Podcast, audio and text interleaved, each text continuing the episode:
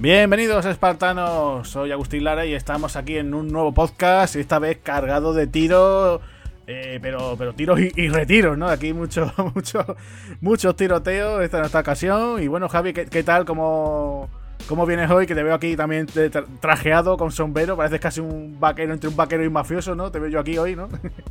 Sí, pues la verdad que deseando, deseando hablar sobre un peliculón que la verdad que ahora lo, hablaremos a lo largo del podcast, que no entiendo, no entendemos cómo no puede ser que sea adelantado a su época o atrasado a su época, o puede ser incluso, ¿no? Que sea de, de otro continente, ¿no? Porque la verdad que aquí lo que vamos a tener es mucha, mucha pólvora, mucho, mucho humo de los cañones y sobre todo muchos cargadores extendidos, ¿no?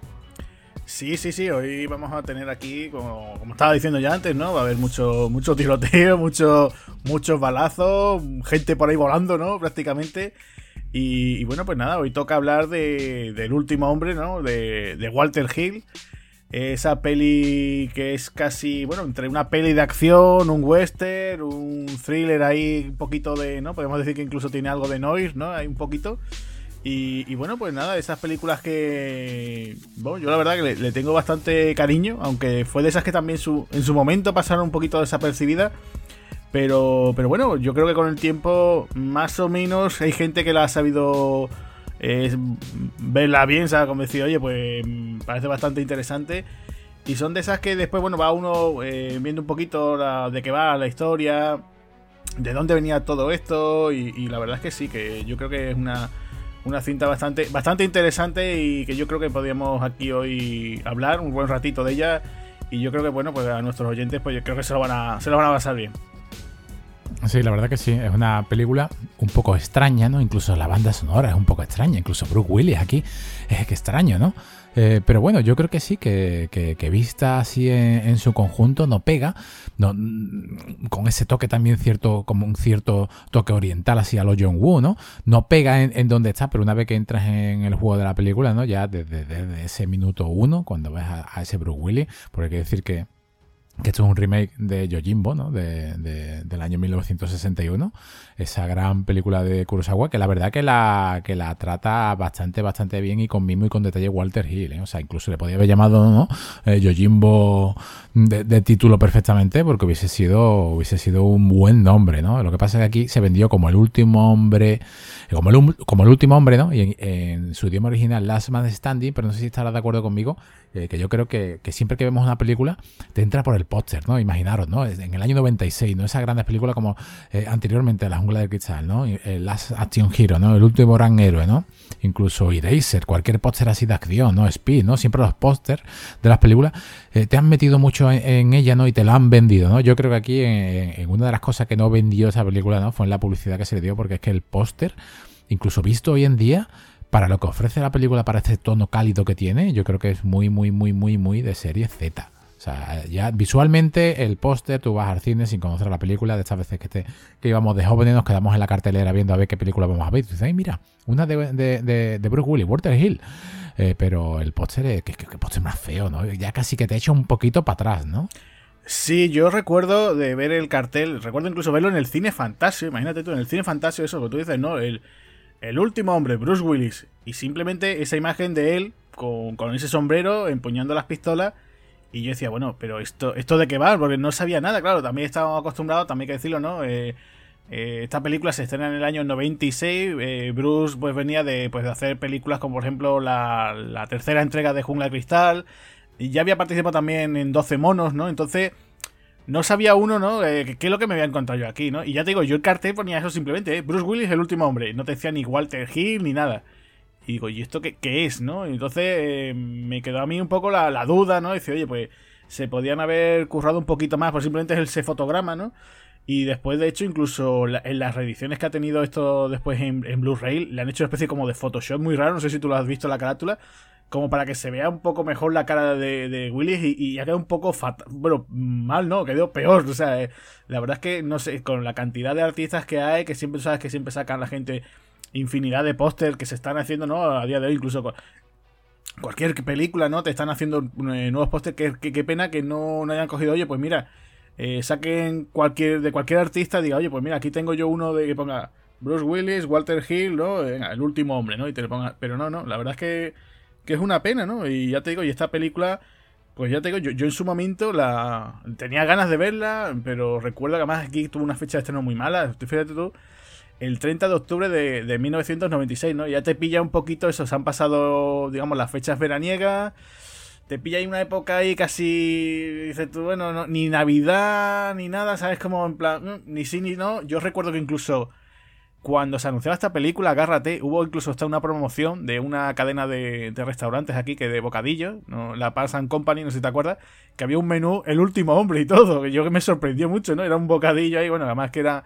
Yo no sé tú, pero yo las veces que fui, la verdad que siempre me sentía un poquillo estafado porque eh, ponía unos bocadillos que eran pan y ya está, ¿sabes? Decía pan con no sé qué y, veías ahí prácticamente la lonchita de, del embutido, lo que habías pedido prácticamente era inexistente, ¿no?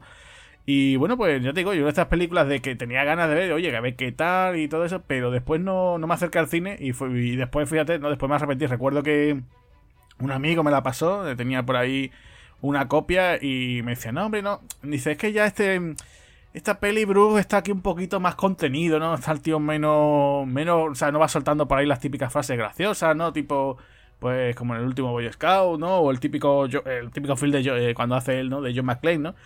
Entonces, pues claro, pues, pues decía, no, esto, mm", decía como que, no, no lo había convencido, ¿no? Y digo, bueno, ¿y qué tiene esta película, ¿no? ¿Qué tiene esta película? Después la veis, claro, es verdad, lo que decía, ¿no? Es prácticamente un western, lo que pasa es que cambian los caballos por, por coches, y, los revuelves por, pistolas, ¿no? Prácticamente, entonces, bueno, pues tienes eso por un lado y después lo que te decía, toda esa trama que hay ahí de mafiosos, ¿no? Ese, enfrentamiento de bandas y claro, después lo que estábamos comentando, ¿no? Que viene, viene la idea de que es una nueva versión, ¿no? De, ese Yojimbo de Kurosawa, que la verdad que lo hace bastante, bastante interesante, ¿no? O sea, eso... Eh, que comentarlo. Ya tengo yo la película, desde el, creo que de la primera vez que la vi, siempre, siempre me ha gustado, ¿no? De estas películas que dices tú, mira, pues a base de verla en otras ocasiones, ay, me ha encantado, ya le he sabido. No, no, esta en primer momento, pues me gustó. Es cierto lo que tú comentas, esa banda sonora de Ray Cooder, ¿no? Que también es uno de los habituales de, Walter Hill, ¿no? Pues es muy. ¿no? Esa, esa, como esa guitarra que se, te mete ahí, ¿no? Que, dices tú, madre mía, no, no, parece como que no pega, pero pega, ¿no? O sea, esos momentos, sobre todo los momentos de tiroteo. Que, que, sí que es verdad que, bueno, que a lo mejor, pues con otro tipo de música más, oye, pues mira, no sé, pues ya que tienes un poco ese tema del western, dices, oye, pues mira, tienes una banda sonora más a lo Morricone de la época esa de Spaghetti Western, pues también podría haber pegado. No sé, yo, yo la digo, a ver, no es que sea la, banda sonora de mi vida, pero yo veo que funciona por lo menos para, la película, ¿no? Los momentos de acción funcionan, no es de estas que te vas a poner, eh, no sé, dicen, vámonos de, aquí a la playa, ¿no? Vamos a echar tres horas en el coche y vas a poner la banda sonora esta en, en continuo, ¿no? En ciclo continuo, ¿no? Ni mucho menos, pero yo creo que sí, que, o sea, en líneas generales estuvo bastante bien ya te digo, mm, me pasa como esas películas, plan rollo maldito, ¿no? Es decir, oye, qué, pena que, no funcionaba bien en taquilla, porque esa película costó 67 millones y recaudó todo el mundo 47, ¿no? Eh, menos mal que después Bruce Willis escena el quinto elemento, ya enganchó varias así que tuvo bastante éxito, ¿no? Ya digamos que pega otra vez el, el pelotazo. Y la pena fue esa, que no dijeron, oye, pues mira, vamos a hacer una especie de como de trilogía de este John Smith, que, podría haber dado mucho de sí, ¿no? Además, aquí mola mucho, por ejemplo, ese rollo de, de esa voz en off, que él tal vez me va contando la historia, no sé, a mí, a mí por lo menos me gustó, o sea, yo no sé ¿Tú la llegaste a ver en cine o la alquilaste? ¿Qué, pasó con esta película? ¿Tu, relación con esta película? Cuéntanos un poquito, Javi. Pues casi que es como la tuya. Son de estas películas que es raro que en esa época yo no haya ido al cine, ¿no? A ver una película de Bruce Willis. Me la, me la saltaría una mala fecha de estreno, como tú bien has contado, ¿no?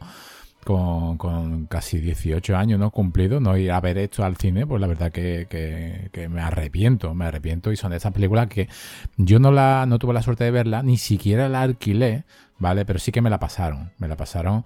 De, fíjate tú lo curioso, que yo siempre he sido de, todo lo que me ha gustado, todo lo raro, ¿no? Así más o menos dejarlo en VHS, por ejemplo, como Hardboiled, y al grupo de amigos que le dejé Hardboiled, digamos que no le convenció mucho, ¿no? Antiguamente se llamaban esas ¿no? películas de chino, ¿no? Era lo que se decía, ¿no? Ese John Woo, bueno, John Woo quién es, ¿no? Película de chino. Eh, pero claro, cuando fueron ellos precisamente, mira, tío, mira qué guapa, además literal, ¿eh? Me acuerdo perfectamente. Eh, mira, es, el último hombre, qué pedazo de película, qué guapa, vamos a verla. Y, recuerdo que la vi con ellos y al terminar lo dije, dije, sí, que esto es John Woo. Digo, y si no yo, bueno, no es John Woo, evidentemente, pero es hasta la época, hasta el año 96, era lo más parecido que podía ver a John Woo que se había visto en el cine. Y les encantó, pero claro, les encantó porque estaba estaba rodada al estilo americano, no estaba rodada al estilo oriental, pero al fin y al cabo es exactamente lo mismo, ¿no? Incluso la, historia, aunque esté rodada al estilo americano, pero es Yojimbo, es, es casi igual. O sea, ahora, lo comentaremos a lo largo de la película. Yo nada más que la vi quedé encantado.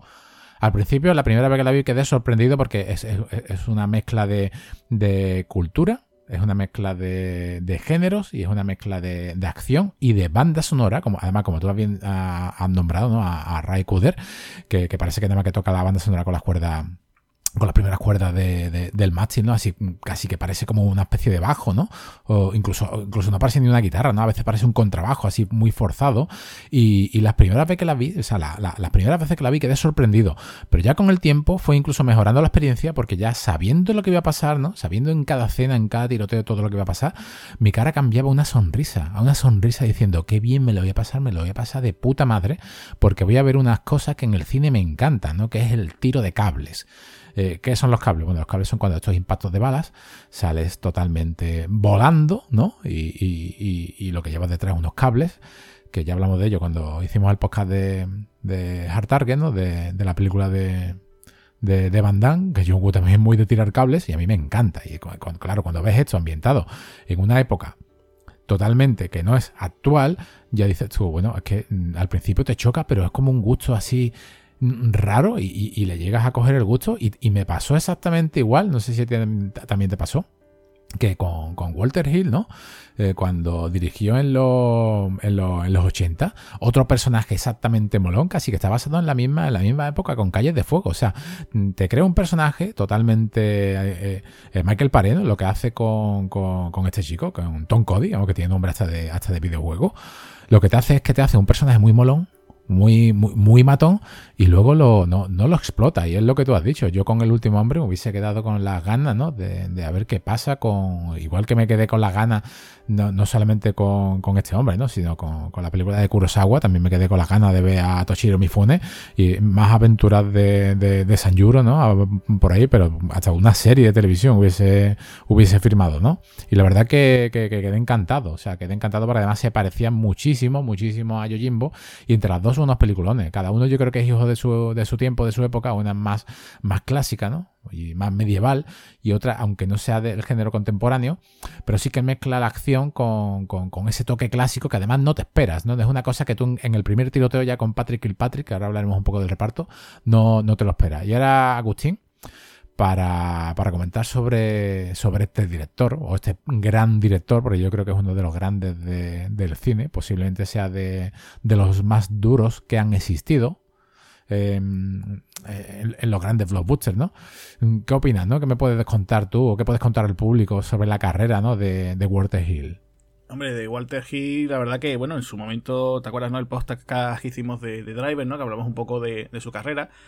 Ya, hombre, eh, llevaba ya una época, o sea, aquí ya en los 90 tiene una carrera así un poquito, o sea, de alto y bajo, ¿no? O sea, él es verdad que, bueno, que empezó muy fuerte en los 70, ¿no? Ya hemos comentado, pues tenía la del luchador, eh, hizo Driver, eh, después, bueno, también ha tenido títulos como The Warriors, en los 80, pues como le llega a pelotazos como, por ejemplo, Límite 48 horas, Danco Calor Rojo, eh, bueno, hace también la secuela de eso, de Límite 48 horas, Traición sin Límite, ¿no? O sea, tiene pelis muy potentes, trabaja con gente, con productores tipo, pues por ejemplo, con la Carolco, ¿no? Que trabaja con Mario Casar. Eh, trabaja también con Joel Silver, ¿no? También. Eh, pone en marcha, digamos, o sea, él dice que no, pero bueno, eh, digamos que uno de los grandes puntos de ese cine ochentero, ¿no? fue con Límite 48 horas, ¿no? Esa famosa, ¿no? Lo de las body movies, ¿no? Que siempre se dice, ¿no? Que aunque siempre está, todo el mundo le hace referencia, ¿no? Al arma letal de Richard Donner, es verdad que, digamos, de las primeras parejas, ¿no? Así que se llevan muy mal y después son súper, súper amigos, ¿no? Pues tienes a su Límite 48 horas tiene también pelis también interesantes que se salen, por ejemplo, del tema de. Por ejemplo, tienes de la acción, ¿no? Por ejemplo, tienes eh, Cruce de Caminos, que no sé si tú, tú la recuerdas, que es con Ralph Macchio, que mucha gente dice que es como el Karate Kid, pero del blues. No sé si tú te acuerdas, ¿no? Que tiene ese famoso duelo, duelo de guitarras, ¿no? Sí, de eh, hecho, ese duelo de guitarra, Agustín, me lo pongo de vez en cuando, lo busco en YouTube y, y me lo pongo porque es bestial, ¿no? Ahí Steve Bay, uno de los mejores guitarristas del mundo, o sea, yo desde aquí animo a todo el mundo que, aunque no haya visto la película, que ponga Cruce de Caminos con, con esa gran lucha final, ¿no? Con esa, con esa gran lucha entre Steve Bay y, su protagonista, que yo creo que, vamos, lo único que faltaría por ahí que, que le enseña a tocar la guitarra sería Pat Morita, ¿no? O sea, que sería su... no, hombre, también tiene aquí un señor Miyagi, digamos, también. Sí, sí, lo tiene de color. Eso es, tienes aquí, pero bueno, eh, estaría interesante, mira, pues para a lo mejor un amigos del cine hablar de esa película, ¿no? Sí. Y bueno, pues nada, eso también tiene incluso. Tiene una comedia también muy divertida de los 80, que es la del Gran Despilfarro, con, con Richard Pryor y John Candy, no sé si te acuerdas. Y bueno, también lo has mencionado, ¿no? Calles de Fuego, ¿no? O sea, él siempre, yo creo que, que a Walter Hill pues siempre le ha gustado el tema de eso, de los tipos duros, mm, digamos la fe fatal, ¿no?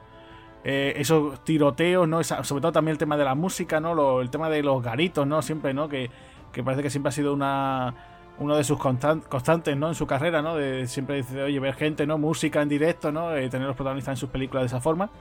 Y bueno, pues ya en los 90, pues ya te digo, ya empieza a hacer cosillas así, o mejor que digo. Eh, por ejemplo, tenía aquella película, ¿no? La de. Eh, la de Trespass, ¿no? La del. Eh, la de, no me acuerdo cómo se puso aquí. El tiempo de los. Los tiempos de los elegidos. El tiempo de. No me acuerdo cómo se llama aquí en español. Y, y después llega este. Eso, ya te digo, llega este. El último hombre. Y ya después, bueno, pues fíjate, tú tenido, por ejemplo, esa rareza que fue Supernova, no sé si te acuerdas que tenías por allí a un reparto bastante curioso, ¿no? Como Luda la, Es la de, la de, Spider, ¿no? Eso es, Jenny Spider, Angela Bassett, Luda Phillips, ¿no? Que por lo que se comenta, pues esa película tuvo problemas de, postproducción, que incluso llega Francis Ford Coppola a participar también.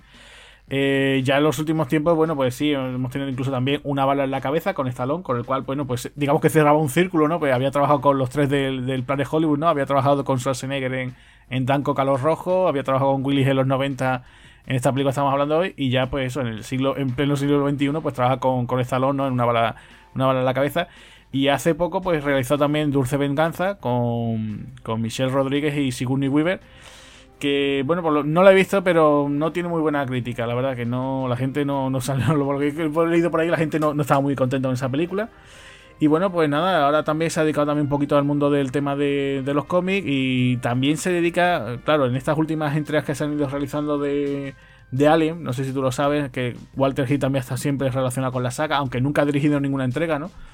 Sí, la produce. Produce creo que hasta Alien Predator, la, primera de todas, creo. Eso es, entonces él ha estado también relacionado con la saga, ¿no? Hubiera sido interesante, ¿no? Ver un, Alien, ¿no? Eh, dirigido por Walter Hill, ¿no? Me imagino por ahí a, a Sigourney Weaver, que acompañaba mejor de, de, de Eddie Murphy, ¿no? Sí, sí, lo que siempre digo yo en las redes sociales, hacer un, Aliens, ¿no? vale, muy bien, Aliens es una obra de arte, no se puede negar, pero eh, aquí en Espartano del Cine queremos acción, ¿no? Y, haz, ¿no? O sea, Walter Hill, ¿no? Vuelve, no la produzca, dirige, dirige un Alien Colonial Marines donde solamente sea eh, los, marines coloniales dando caña, ¿no? Matando a alguien, ¿no? Como en ese principio del regreso. Ya está, pero vuelve, ¿no? Vuelve y haz, algo, ¿no? Sí, hombre, ya te digo que lleva, lleva una temporada ya que él no está, no está haciendo, no está haciendo así nada. Es una pena, ya te digo, porque es un tipo que que ya te digo que, hombre, tiene películas muy interesantes, que más que menos, hombre, pues ya te digo, incluso fíjate tú una película que a mí ni fu ni fa, que después, ¿verdad?, que dado una especie de secuela que también la hemos disfrutado, ¿no? Con la saga de Invicto, ¿no? Que la empezó. Que tienes ahí a, a Wesley Snipes y a Bing Reigns. Y oye, pues mira, una cinta de, deportiva, de, drama carcelario, que bueno, pues después tienes aquí las secuelas con Isaac Florentin y con Scott Atkin haciendo de las suyas, ¿no? Con su boica, ¿no? Entonces, ya te digo, pues es un tipo que tiene una carrera bastante interesante que que quieras que no, pues de vez en cuando pues se va por ahí sacando, ¿no? Y por lo menos que no solamente es de Warrior, ¿no? Que parece que muchas veces que siempre te va a lo más icónico, ¿no? Dice, de Warrior, ¿no? Y dice, hombre, no, que tiene, tiene más cosas, ¿no? Y, tiene un cine interesante. Para, a día de hoy es verdad que no para todo el mundo, pero habrá gente que dirá, sus películas son aburridas, ¿eh? ¿Cuánto? Sus tramas se repiten, ¿no? Pero bueno, yo no sé, yo ya digo, este cine, digamos, con el cine de, este hombre me he criado yo, ¿sabes? Y, yo creo que ha hecho bastante buenos entretenimientos, ¿no? La pena que ya te digo que en la taquilla no siempre le acompañaba. Y, bueno, pero aún así yo creo que, que ya te digo que, tiene un cine muy interesante, ¿no? Y de hecho, pues fíjate tú, esta es la segunda vez que tenemos aquí a Walter Hill y seguramente eh, lo tendremos para alguna que otra película más, seguro, vamos. Sí, sí, vamos, sobre todo, no sé, las veces que hemos hablado otra vez de Warriors, yo estaría deseando, ¿no? Deseando que viniese esta película aquí a, Espartano del Cine, que seguramente en un futuro pues, pues volverá. Respecto a Bruce Willis, bueno, de hablar de Bruce Willis, pues es hablar de uno de los miembros del plan de Hollywood. Yo creo que ya le dimos un buen repaso en El Gran Halcón, ¿no? otra película muy, muy olvidada. Y respecto a, ¿no? a consolidarse como héroe de acción en la jungla del cristal, mm, yo creo que ha sido ya, vamos a hablar de, hablar de él. Es, hablar de, cine, ¿no? O sea, de cine de acción, de cine de, de este género de, con muchos thrillers de acción también de los, de los 90, ¿no? El Gran Halcón, El último pescado, ¿no? Un, peliculón, ¿no? Eh, persecución Mortal, esta sí que está un poquito, ¿no? Un poquito más Persecución Mortal eh, hace, hace Tom Hardy, o sea, casualmente como, como, el actor, ¿no? Es una, película muy floja, ¿no? Una película flojita no, llegó a intentar ser como una especie a, a, CSI, ¿no? Ahí en, creo que estaba en, en, Pittsburgh rodada. Y, le falta, ¿no? Le falta. Intentó hacer más un thriller, pero le falta. Y luego ya con el color de la noche que para mí decae, yo no, no, no sé, para Bruce nunca lo, nunca lo he visto en este tipo de, de películas, ¿no? Yo, a mí el Bruce Willis que me gusta ver es el, el que hemos visto aquí en La Jungla del Cristal, o si es un, thriller, eh, verlo más en algo tipo 12 monos, ¿no? O, o algún tipo así.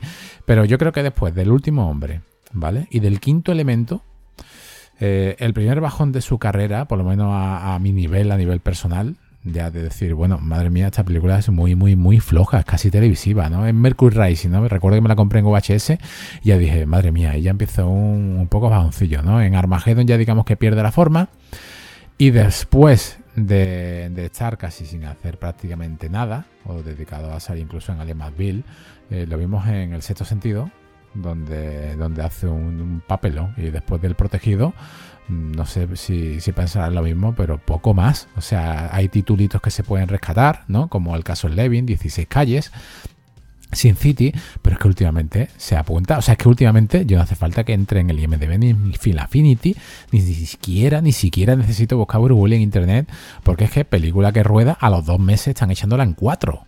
O sea, es que, es que en el 2021 no sé si ha hecho 15 películas. Y es que no sé, no sé por qué. O sea, entráis en su ficha y lo estáis viendo entre postproducción y completa unas 15 películas que tú dices, madre mía, digo, pero porque este hombre está haciendo esto? Es que no le hace falta. Sí. Yo creo que es que no le hace falta, lo que hace falta es que vuelva, ¿no? Que vuelva, por favor, más tierna y que coja y que haga un héroe crepuscular, totalmente crepuscular máximo posible y que se marque si quiere su propio Logan o su propio western con John McClane, pero es que a Bruce Willis no, no, sé lo que le pasa, también dicen, dicen, ¿no? Hay un rumor por ahí que dicen, dicen que en, los rodajes él es un poco así déspota, ¿no? Un poquito así subidito de de, eso, de, tono. Eso es una cosa que le pasa desde siempre. O sea, yo, yo ya he escuchado varias historias de él. Eh, por ejemplo, hay una que, que, escuché cuando estuvo rodando aquí en España, que rodó en España, ¿eh? Fíjate tú que rodó en España. Con, además con, ¿Esa es la del helicóptero? Eh, no, sé cuál. no, yo sé que. Bueno, aquí rodó una en España, o sea, hace unos años. Rodó con, con Sigourney Weaver y con Henry Cavill. Henry Cavill de protagonista antes de ser Superman, ¿vale? Eh, rodó con el director de. O sea, la fría, la fría luz del día, ¿vale? También aparece. Aparece también por ahí, claro, como estaba rodada en España, aparecen actores españoles como Oscar Jaenada, Verónica Echegui, ¿vale? Era un thriller que, bueno, pues la cosa es que, claro, te dice, uy, el padre de Henry Cavill es Bruce Willis. Y dices tú, ostras, y esto, y esto va de que hay temas de espías y tal. Y dices, uy, uy, esto puede estar bien. Y que va, no, ya te digo, yo fui a ver al cine. El director es el mismo de JCVD, o sea, la película, la famosa película de Van Damme, ¿no? Que digamos que lo volvió a, o por lo menos la gente tener en cuenta, ¿no? Que siempre alaba esa interpretación dramática que tiene, o por lo menos esa famosa escena del monólogo de Van Damme mirando a la cámara, ¿no? Eh, el Mechiri. Sí, sí, este hombre, ese director. Y, y que va, es un thriller muy, muy aruso. Yo no sé si se lo ofrecería en plan, bueno, a ver si este tipo sirve para, para algo más, ¿no?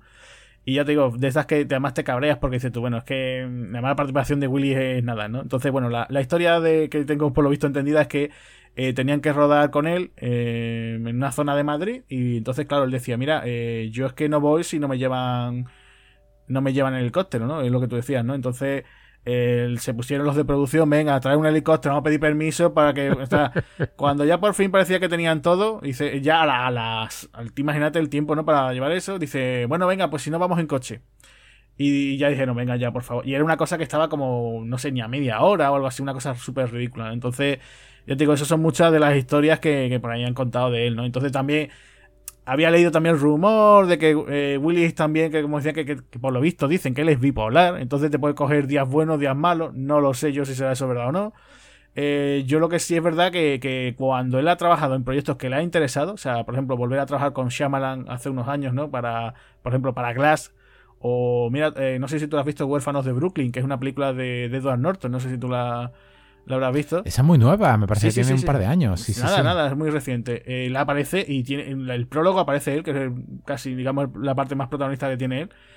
Y tú lo ves y dices, joder, es que se le ve el tío que está disfrutando con ese personaje. Entonces ya te digo, yo creo que cuando él tiene ganas, cuando le llama a alguien que le dice, oye, Bruce, que tenemos esto, el tío tira para adelante, pero de mientras está haciendo estas películas donde a lo mejor va cuatro días como mucho, le pagan el milloncito de dólares o los dos millones, lo que sea, el cheque, cobra el cheque y se larga. Y lo que tú dices, tiene, tiene infinidad de películas ya. Desde, ya te digo, yo creo que fue hacerla después de los Mercenarios 2. Yo ya creo que es que hizo ya, venga, pues ya había hecho alguna que otra cosa, ¿no? Yo recuerdo incluso el primer directo a vídeo de Bruce Willis aquí en España fue Vaya Par de Polis, que fue una película que yo sí la llegué a ver, o sea, en una cartelera de cine, como que iba a ir al cine, ¿no? Y dices tú, bueno, pero ¿qué pasa aquí, no? Y entonces tú ves que dice aquí, es que no, no termina, ¿no? O sea, no sé si es que porque ya él personalmente se encarga de lo. o tiene un mal agente o se encarga él personalmente de escoger sus proyectos. Pero lleva prácticamente eso, pues ya te digo, ya Los Mercenarios 2 tiene sus años, o sea, prácticamente podemos decir 10, años perfectamente de que lo que estrena prácticamente son directos a, vídeo de calidad muy dudosa, donde él interpreta eso al, al malo o al secundario de turno y poco más, ¿no? Y una pena porque ya te digo que es que tú dices, pero ¿qué estás haciendo tú aquí, no? Y un tío que yo recuerdo leer entrevistas suyas diciendo, no, mira, yo cuando ya sea un tipo más mayor, seré un actor más experimentado, haré otro tipo de personajes y tal, y veréis, ¿no? Como diciendo, oye, que yo, yo con, con la edad iré, mejorando como actor, ¿no? Que una cosa que después, ahora salen muchos listillos diciendo, ¡puf, qué mal actor es! Que no sé cuánto, que no sé qué. Digo, bueno, sí. No, mal actor no es. No, nada más que hay que verlo en, yo que sé, que se me ocurre así en Billy Gay, ¿no? Del, principio de los 90. Pero es que es que eh, una película muy, muy, muy reciente y muy buena, que también tiene que venir aquí a Espartano del Cine, a ver si la traemos, es Looper. O sea, Looper es un auténtico peliculón. Y ahí está Bruce Willis con Joseph Gordon Lewitt, de, bueno, también de protagonista, ¿no? Pero es que aquí, este es el Bruce Willis que hace falta, ¿no? O sea, claro, eh, es que... esta película está dirigida por Ryan Ron Johnson, o sea, con, con lo que le ha caído a este hombre de críticas positivas. Este es el cine de, de, Bruce Willis que debe hacer, ¿no? O sea, deja de coger ese tipo de papeles que seguramente te habrán ofrecido obras de arte como Looper, que es un peliculón absoluto en todo, o sea, eh, tanto en fotografía como en, argumento, en, líneas temporales, en todo, y haz esto. O sea, si Bruce es una leyenda del cine, no le hace falta, no, no, no necesita hacer eso. Es que casi ni, ni por dinero, Agustín, no necesita hacer eso. Incluso, fíjate, bueno, se estaba hablando también últimamente de, bueno, pues con el tema de a ver qué pasa con, la jungla de cristal, porque ahora, claro, como eh, la Fox es la que tiene los derechos, bueno, ¿qué, qué ocurre cuando ahora la compra de, de Disney por parte, o sea, ha comprado a Fox? ¿Qué pasa con, todas estas sagas, no? Entonces, entre ellas está Jungla de Cristal, ¿no? Bueno, pues se estaba hablando al principio de hacer un proyecto que se llama llamar McLean, que si iba a volver el director de la cuarta entrega, que si iba a ser una película entre precuela y secuela. Y dices tú, bueno, ¿de verdad merece la pena o no? Entonces, ya te digo, también en la quinta entrega también hubo problemas de rodaje por culpa del, propio Willis, ¿no? Que no quería ni terminar la película. O sea, son cosas así. Y ya te digo, incluso en los 90 eh, llegó a rodar una, una comedia que, de hecho hay por ahí escenas, ¿sabes? Por ahí, por ahí y, resulta que incluso hizo que despidiesen al director, trajo a otro director que había sido amigo suyo durante la época de Luz de Luna. Y, claro, pues dice que, estaban tan descontentos porque además un proyecto con la Disney que, al final, bueno, pues que, estas cosas, dice, estamos aquí tirando un dinero en una comedia con Bruce Willis y dices tú, bueno, ¿y qué hacemos, no? Y al final pues se sacaron por ahí un as de la manga que fue decir, oye, mira, Cancelamos el proyecto, pero vas a hacer tres películas con nosotros. ¿Qué tres películas hace? Pues El Sexto Sentido, Armageddon y El Chico. Y las tres son, son bueno, bueno, las dos primeras fueron un taquillazo, ¿no? Fíjate tú El Sexto Sentido, fíjate tú en Armageddon. Y El Chico, bueno, pues funcionó más o menos. Y dice, oye, y, y, sin problema, ¿no? O sea, fue una especie como de, de, resurgir del nota, ¿no? De decir, oye, pues estaba ya un poquito ahí perdido, ¿no? De hecho, esta película lo medio confirmaba, ¿no? Diciendo, oye, parece que no.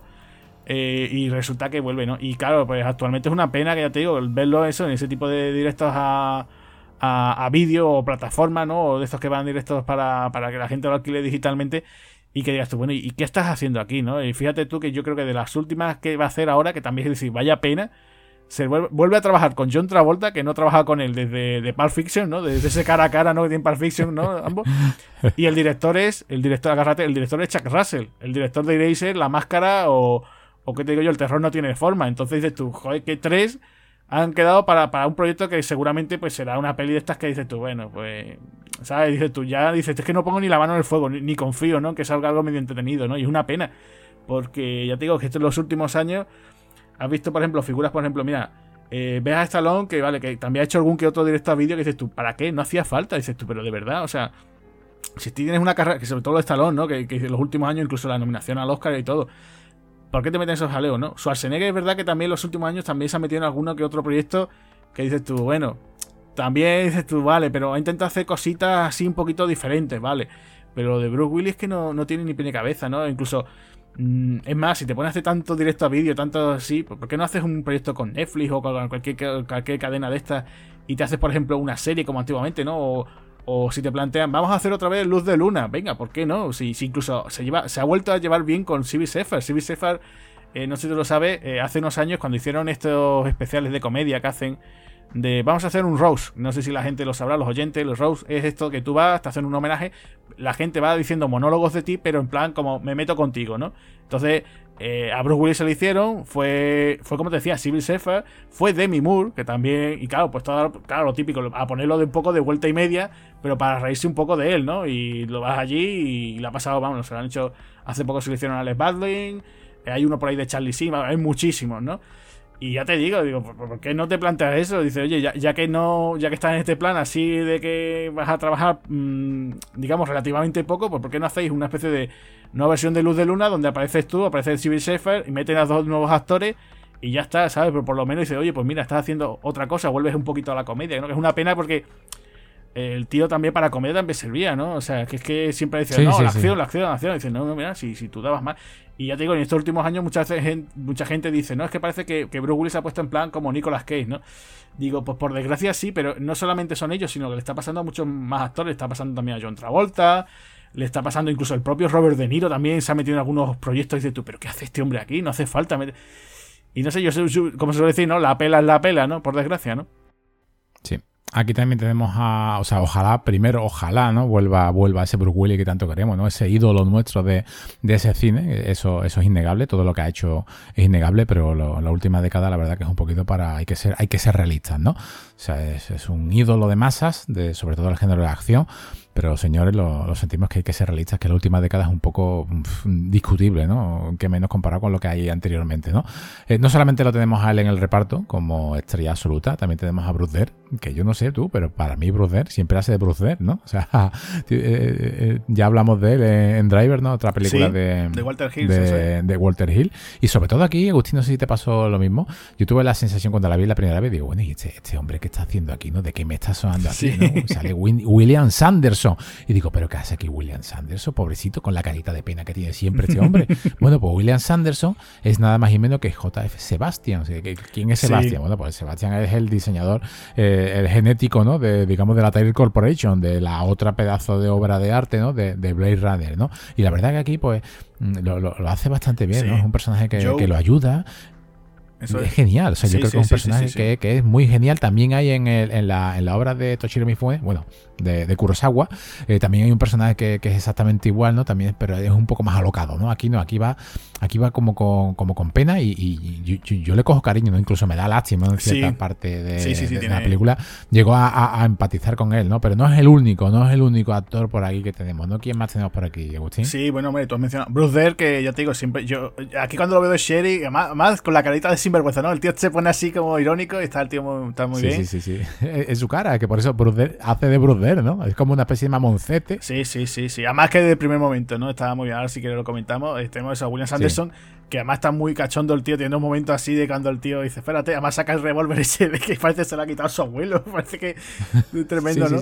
Y después tiene eh, Christopher Walken, que te lo decía antes fuera de micro, ¿no? Que dice, joder, pero es que Christopher Walken está en la peli como de villano, como el, está todo el mundo, verás tú cuando venga Hiki, verás cuando venga Hiki, ¿no? Se te va a acabar aquí la tontería, John Smith, verás tú, y después tú ves y dices tú, pero es que no le, mm, o sea, lo hace bien Christopher Walker, pero después dices tú, pero mm, para hacer de ese villano, ¿no? Como el, el villano, digamos, que le va siempre, ¿no? Se lo está poniendo complicado a, a John Smith, ¿no?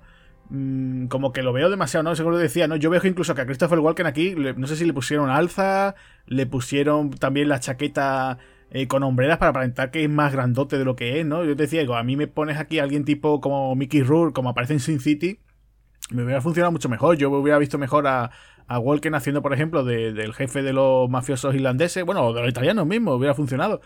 Porque lo veo más para eso, ¿no? Yo es que lo veo que es que está como como encogido, se está casi como conteniendo. Y, eso que tú lo ves que él, él está siempre contándote historia, hace la broma esa, bueno, la broma, el intento de cuando se pone chulo, ¿no? Dice, bueno, venga, voy a vacilar a la gente, ¿no? Dice, venga, a un tío por la espalda no ibas a dispararle, ¿no? Y, se, y tira él el arma y tal, ¿no?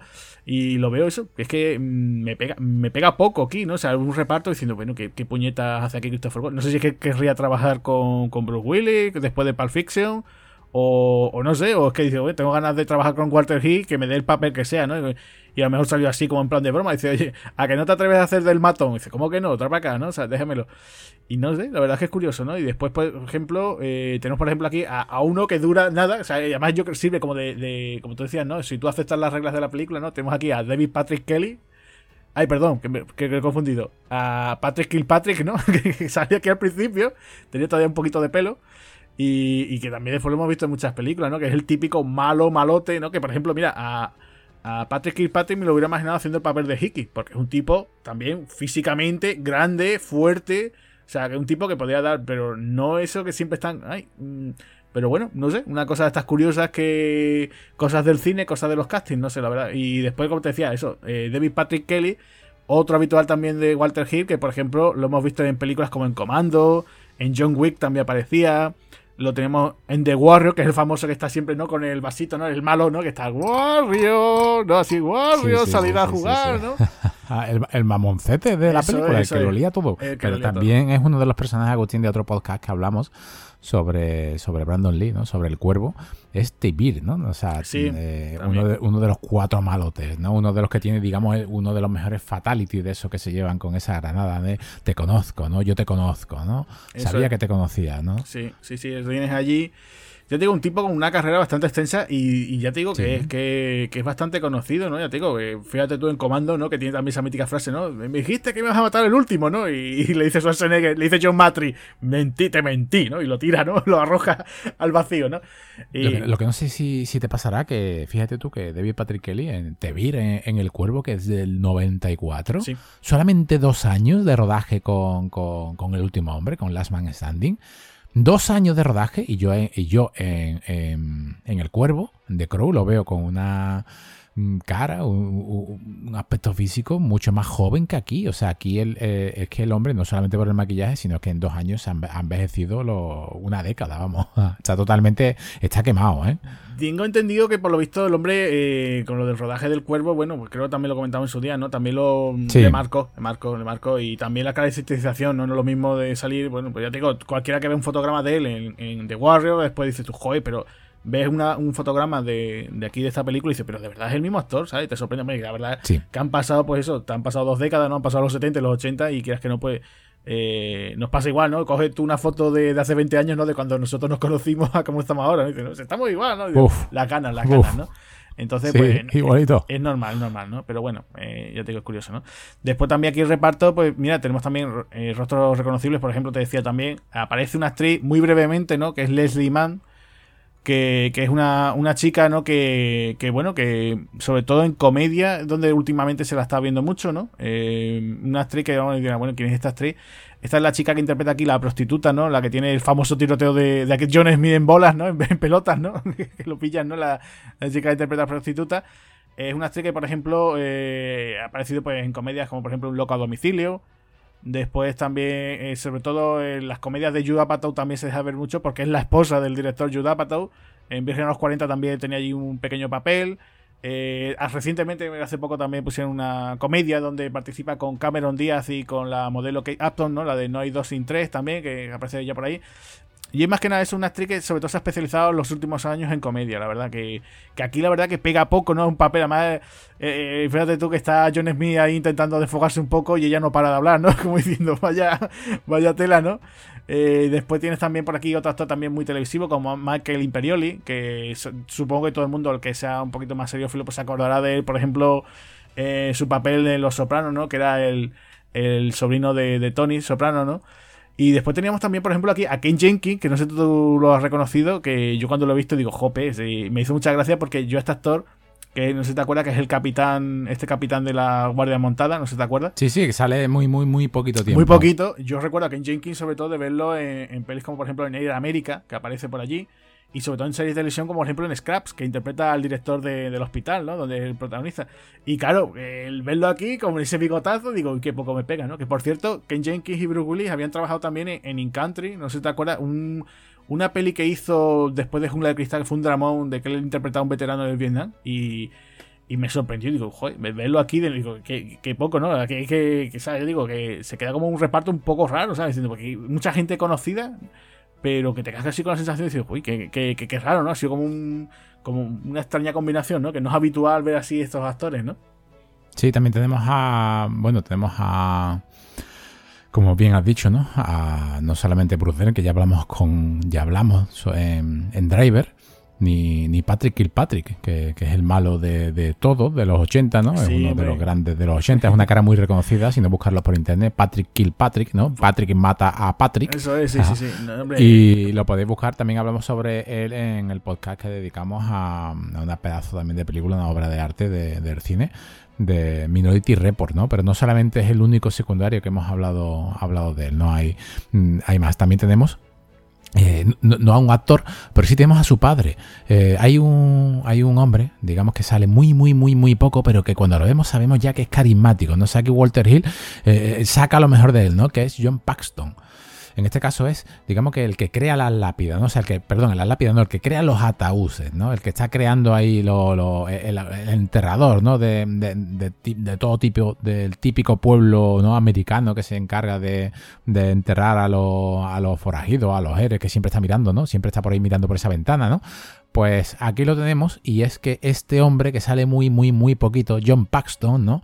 Con ese apellido, pues hay que decir que ese es el padre, ¿no? Es el padre de ese pedazo de actor fallecido, me parece que falleció con 61 o 62 años, de, su hijo, de, Bill Paxton, ¿no? Que Bill Paxton ya lo, ya lo tuvimos aquí también en Espartano del Cine con, otra obra de arte absoluta, eh, protagonizada por Matthew McConaughey, que es Escalofrío, ¿no?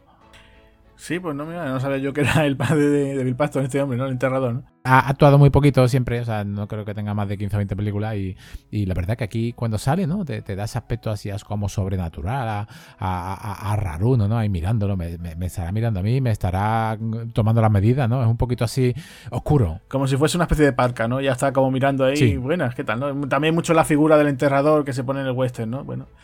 Pues nada, si quieres pasamos un poquito a contar, ¿no? De cómo, cómo viene este proyecto y de dónde viene todo. Lo hemos mencionado, ¿no? Que, que incluso se ve en los, en los, títulos de crédito, ¿no? Se ve guion, pone que ponga Walter Hill, pero también basado, ¿no? En la historia que pone aquí de, de Ryuso Kikushima y Akira Kurosawa, ¿no? O sea, la idea era hacer una nueva versión, ¿no? De Yojimbo, incluso, eh, bueno, hay que decir que también que Yojimbo de Kurosawa es del año 61, que estaba basado en esa novela del año 1927 que era Cosecha Roja, ¿no? De Dashiell Hamed.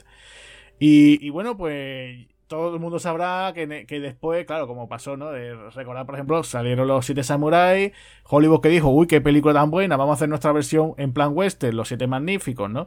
Entonces, bueno, pues Yojimbo también tuvo una especie de versión western, bueno, en este caso Spaghetti Western, que fue la que hizo Sergio Leone, eh, creo que fue en el 64, por un puñado de dólares, ¿no? Que ahí aparecía por primera vez, teníamos a Clint Eastwood, ¿no? En, tierra de Almería, ¿no? Allí, pues también haciendo ese espagueti.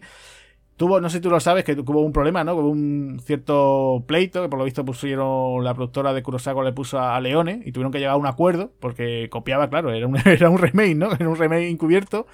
Y entonces, bueno, la idea, claro, aquí en los años 90 es que eh, New Line, porque la película es de la New Line, pues quería hacer eso, una nueva versión. Y, agárrate, que es lo que más me ha, chocado, que lo que he podido leer, que querían hacer una, especie de versión en plan, como si fuese una peli en plan rollo ciencia ficción, ¿no? En plan, mezclando. Eh, la idea era que el tipo rollo Mad Max o incluso Rescate en Nueva York, ¿no? Pero dijo Walter Hill que, que él no, que, él, cosas de esas no, ¿no? Decía, oye, ¿qué, es lo mío? ¿Qué es lo fuerte lo mío? La, acción y el western, ¿no? Ya lo había demostrado anteriormente. Y dice, no, no, yo, yo, voy a. dice, aquí dejarme de historia, yo voy a plantear aquí un un, western, ¿no? Una especie de neo-western, podríamos decir. Y entonces, bueno, pues pues se hace, ¿no? se lo hizo de esta forma, ¿no? Pero tú imagínate la, locura que hubiera sido en aquella época, y además incluso con, con Bruce Willis, ¿no? Una película así, ¿no? Hubiera sido una auténtica locura, ¿no?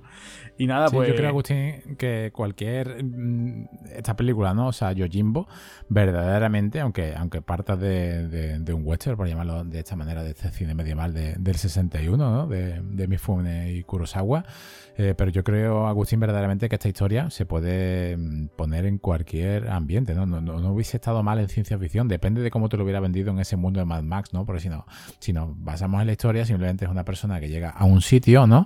Y hay dos bandas rivales, dos bandas rivales que pueden ser de lo que sea, ¿no?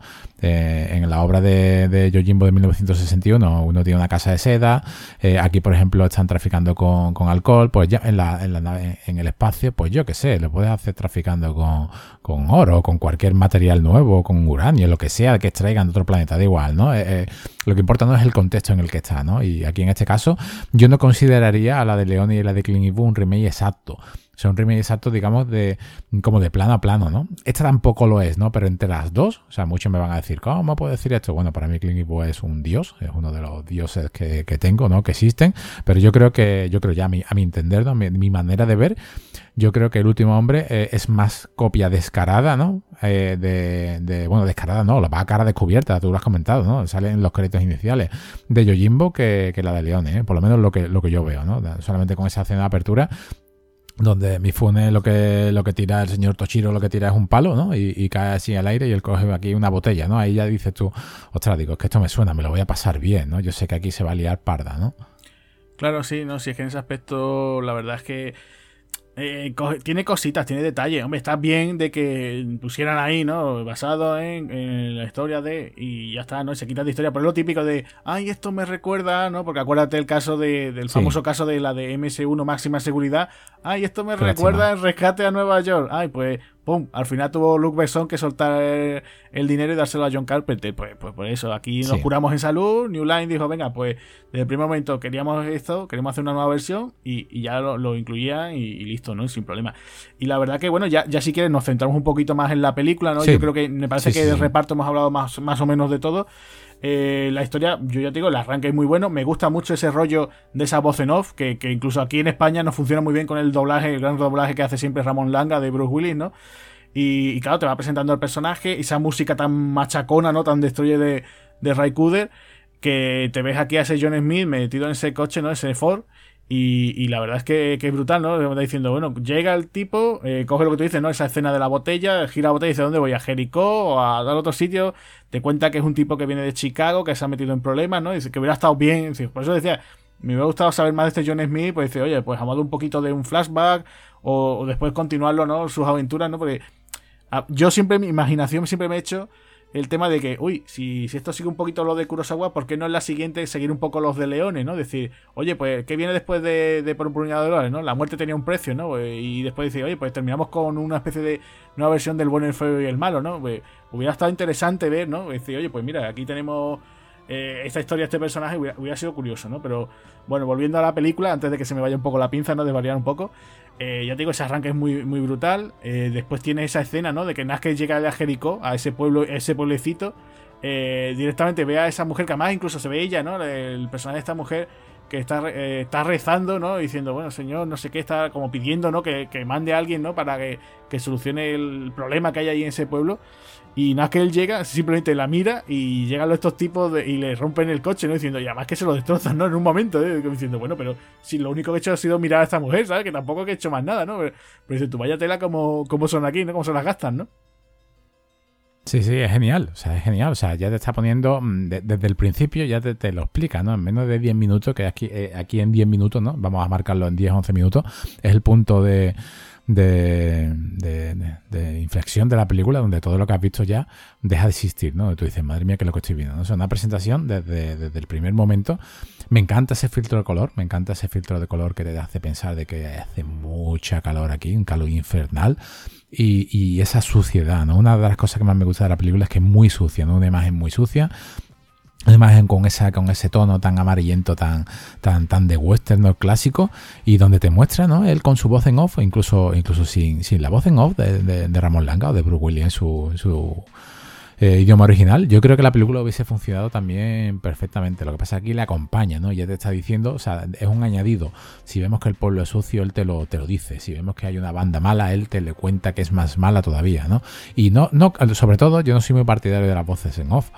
O sea, no, no, no, suelen gustarme porque hay muchas veces que se abusan, igual que se abusan de los, no sé si estás de acuerdo conmigo o los oyentes también, muchas veces hacen flashback, lo hemos comentado aquí, que no son necesarios porque para la trama no influyen en nada, ni te vas a llevar una gran sorpresa, por ejemplo el de y el Rake, ¿no? O sea, también obra de arte de acción que ese flashback pues sobra, ¿no? Simplemente para, para mostrarme esa escena final, a ver qué le va a pasar a, este hombre no hace falta, ¿no? Pues aquí, aquí yo creo que, que, sí, que, pega, pega porque te está explicando qué es lo que hace, ¿no? Una película también de, de muy pocas palabras, ¿no? ¿no? Por ejemplo, no es como la de la de Kurosawa, que sí que tiene una escena de acción, ¿no? Mi funde, bueno, mi funde con la, con la espada es, magnífico, lo que tiene, pero son unas escenas muy cortas, son muy rápidos, son ta ta ta ta ta ta, y ya está. Aquí yo creo que se, se, se regocija y el Hill en el minuto 11, cuando a él ya, como tú has dicho, le han reventado su coche y lo que tienes que hacer simplemente es salir de la ciudad, ¿no? Es lo que dice, bueno, voy a, voy a quedarme aquí un rato, ¿no? Voy a, ganar dinero con estas dos bandas que existen, que es la de Mifune, ¿no? La de Kurosawa pasa exactamente lo mismo. La diferencia es que aquí él dice, aquí Bruce Willis lo que, lo que dice, John Smith, John Smith lo que dice es, eh, me voy a quedar aquí, aquí, ¿no? Para ganar dinero, ¿no? Y en la de, la de Mifune, la de Toshiro Mifune, eh, lo, que, lo que le hace decir Kurosawa es de todo lo contrario. Son dos bandas que no merecen la vida. Yo soy un asesino, perdón, yo soy un samurái, ¿no? Eh, mi trabajo es matar, me los voy a cargar a los dos, ¿no? A las dos bandas. Desde el primer momento ya en mi Fune tiene claro, ¿no? En, Yojimbo lo que tiene que hacer, ¿no? Aquí Bruce Willis, poco a poco, hasta, hasta casi mitad de la película se está dando cuenta verdaderamente de que son unos maníacos totales. Hombre, también lo que él cuenta un poco, ¿no? Él lo va narrando, de que son dos bandas que están ahí un poco en la zona fronteriza para hacerse con el contrabando. Y él dice, mira, estos son todas una banda de matados. Yo vengo de Chicago, donde digamos de las grandes ligas, me invento, me invento. sí, sí, es eso, es eso, piénsalo. Aquí que hay lo peor de lo peor, ¿no? Esto, o sea, esto de aquí, por ejemplo, fíjate tú, al, jefe italiano es como que, que, sí, que viene, que tiene familia en Chicago y tal, pero él es un matado y lo han mandado allá porque dice, tú ves que aquí en Chicago no vas a pintar nada y, y allí por lo menos, bueno, pues es como un jefecillo, ¿no? Y después, por otro lado, pues al personaje de Doyle, ¿no? también le pasa exactamente igual, ¿no? La, esa mafia irlandesa, pues están ahí enfrentados ya te digo que es que incluso más ves que dices tú, pues si es que Jericó, que son dos calles prácticamente, polvorientas, si es que, no, da para más, está, el bar de, Joe, el hotel, la, lo de la oficina, la oficina esta del Cherry, donde está ahí eh, Bruce y, poco más, no hay mucho más, ¿sabes? Que es que dices tú, si es que esto es tremendo, ¿no? Si es que no hay tampoco había mucha más donde rascar, ¿no? Y claro, pues resulta, resulta gracioso eso, como dices tú, pero pero ¿qué hace aquí? No, y fíjate tú, directamente le, rajan las ruedas del coche a John Smith. Además, eso, él dice, yo me llamo John Smith, ¿no? Como diciendo, en vez de decir, yo soy el hombre sin nombre, ¿no? Como famoso también de las películas de, de, Sergio Leone, ¿no? Decir, no, no, yo soy John Smith porque es el típico nombre de. Le llega a decir, yo soy John Doe, ¿no? Como el Juan Nadie, ¿no? Y, se lo explica así, no sé, John Smith, ¿no? Y alguno dirá, ay, pues como la marca de deportivas, ¿no? Alguna cosa así, no, no, no. Eh, es un nombre vulgar, nombre común, como aquí te digamos, ¿cómo se llama usted? Pues yo me llamo Juan Pérez, ¿no? O sea, tampoco un José Pérez, ¿no? Por ejemplo, ¿no? Eh, y llega el tipo y ya de primer momento, eso, se va al bar, se toma su copazo, saca sus dos pistolas, esos dos 45, ¿no? Esos dos Colt que tiene él.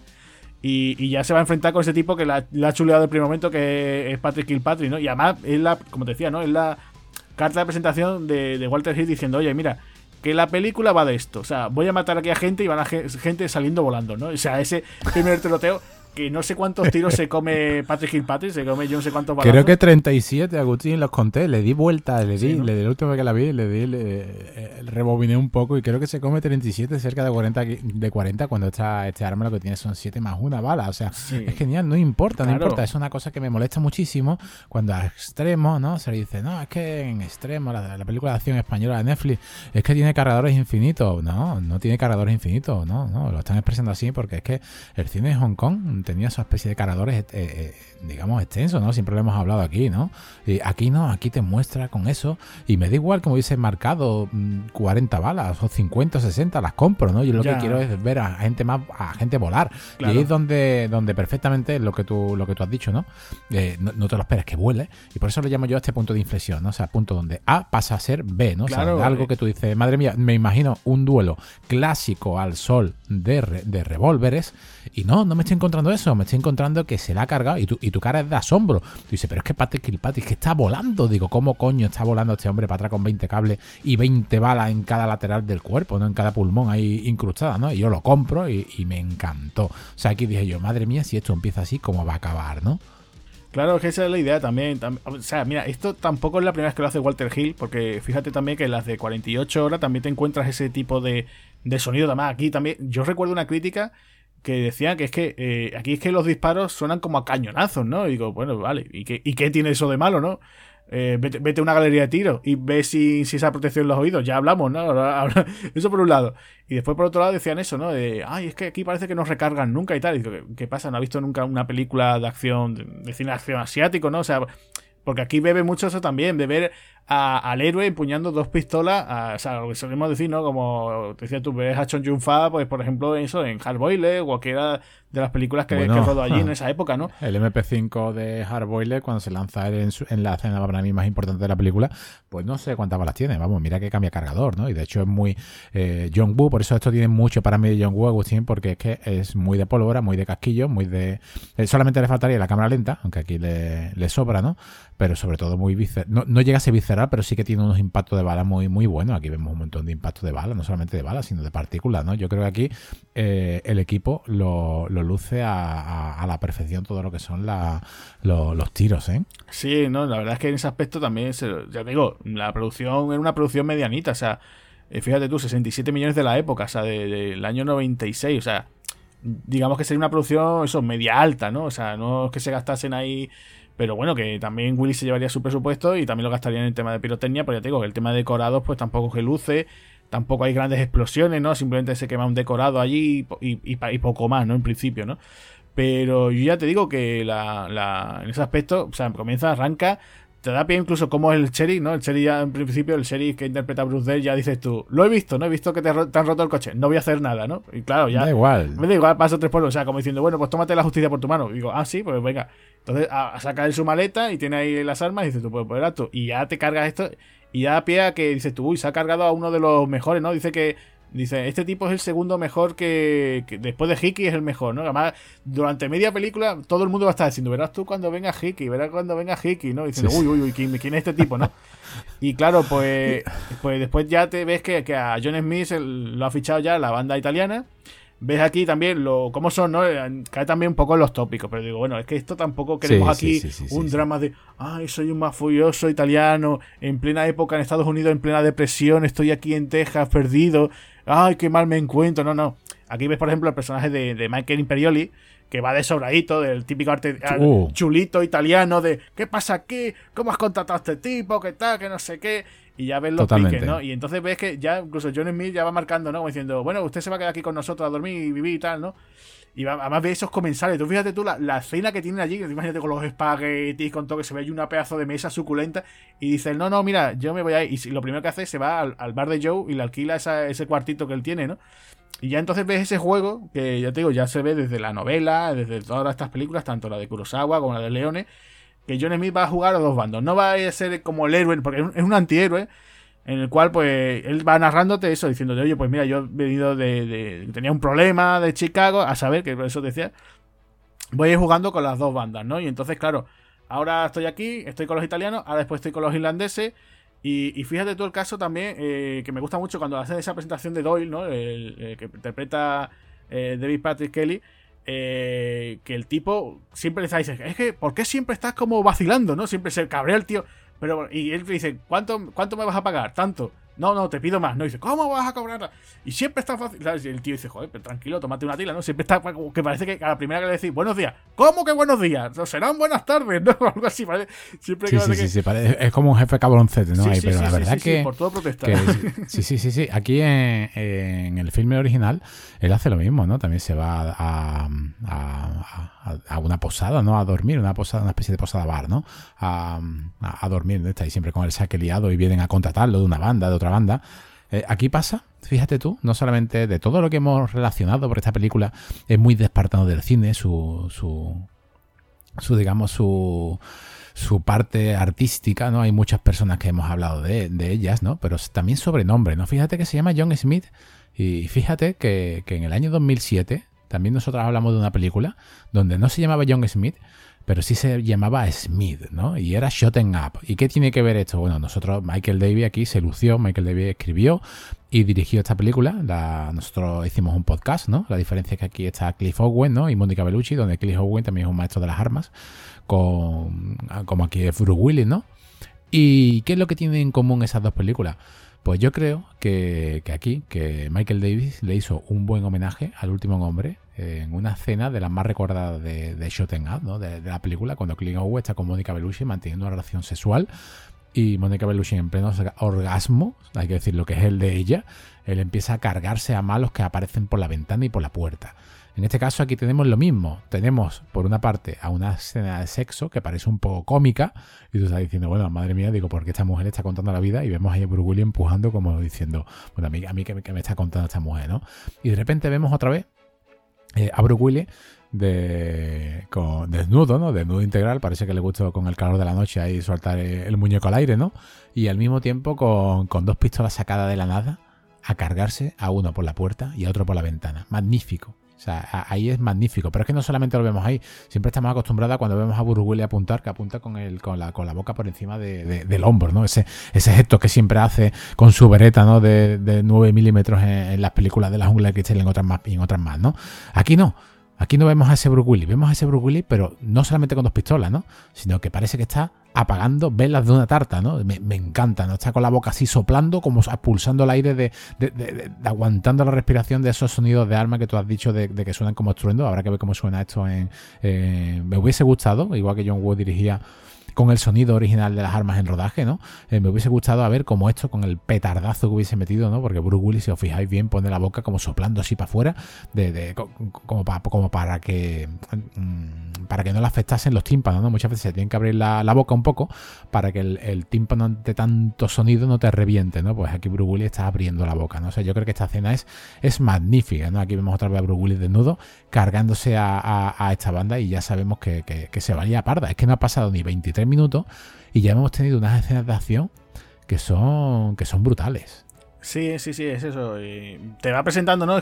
O sea, eso es una constante también de, de, Walter Hill, ¿no? Que él casi siempre, en lo que son sus películas de acción, siempre eh, palma a alguien antes de los 10 primeros minutos, ¿no?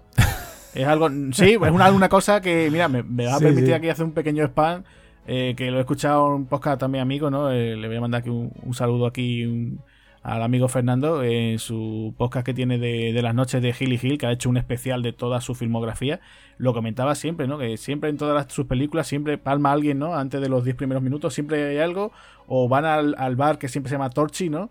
O tenía algo de eso, o hay música, ¿no? Hay música en directo, ¿no? Y entonces, bueno, pues aquí tienes también eso. Eh, y claro, y a partir de aquí, pues va dando esas diferentes escenas, ¿no? Aquí esa, esa intento, ¿no? Como trampa, porque además te dicen después que también, bueno, fíjate tú la, la, bofetada que le pega, mete un bofetón a la chica, la prostituta, que también, porque se ve que a la chica la tienen también, ¿no? Que la han engañado, ¿no? Si tú te metes Comprado, sí, sí, sí, sí, De hecho, después la chica sigue hablando y después llega Bruce Dell y dice, no, mira, le, he comprado un billete de autobús y se la he largado porque aquí no pintaba nada, ¿no? En el pueblo, ¿no?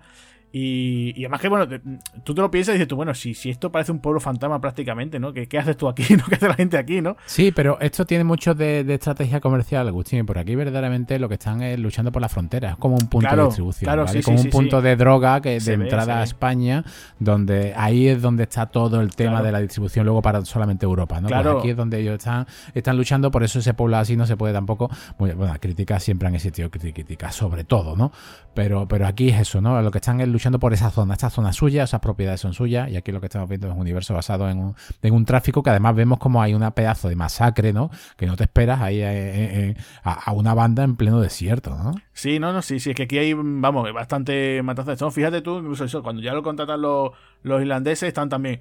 ¿Y cómo has traído este tío, no? Porque este tío me está trayendo información, ¿no? Y entonces siempre va a haber ese cruce de informaciones. Después te presenta aquí también el personaje de la chica que, bueno, es como la la novia, ¿te acuerdas que hay una chica que también está, es como, no la maldad, pero una especie como de fe fatal que también está llevando ahí a las chicas, no sé si te acuerdas. También como que él se hace un poquito interesada con ella, también intenta ahí, se la intenta trajinar de una forma. Y, claro, pues también muy típico, ¿no? Y después incluso ese personaje es el que le va pasando a él la información, él se la va pasando a los italianos. Después esta chica incluso después la, la mutila, ¿no? Le cortan la oreja, ¿no? Que incluso ella va y dice, no, no fue capaz el tipo, no, dice, Doyle no fue ni siquiera capaz de, de hacerlo él, tuvieron que sujetarme dos y tal.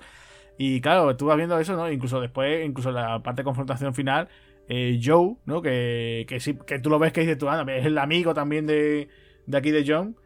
Eh, John Smith, tú ves que al final dice y, lo mata y dice y lo hago esto por, porque te has cargado mi pueblo, es verdad, a, lo, poco, a lo tonto, a lo tonto, eh, tanto la, mafia de los italianos como de los irlandeses se, la han cargado, ¿no? Entonces han destrozado lo que era su pequeño pueblecito y decir, oye, pues mira, yo estoy ya en venganza de, todo lo que habéis hecho aquí, que nos habéis hecho la vida imposible, ¿no?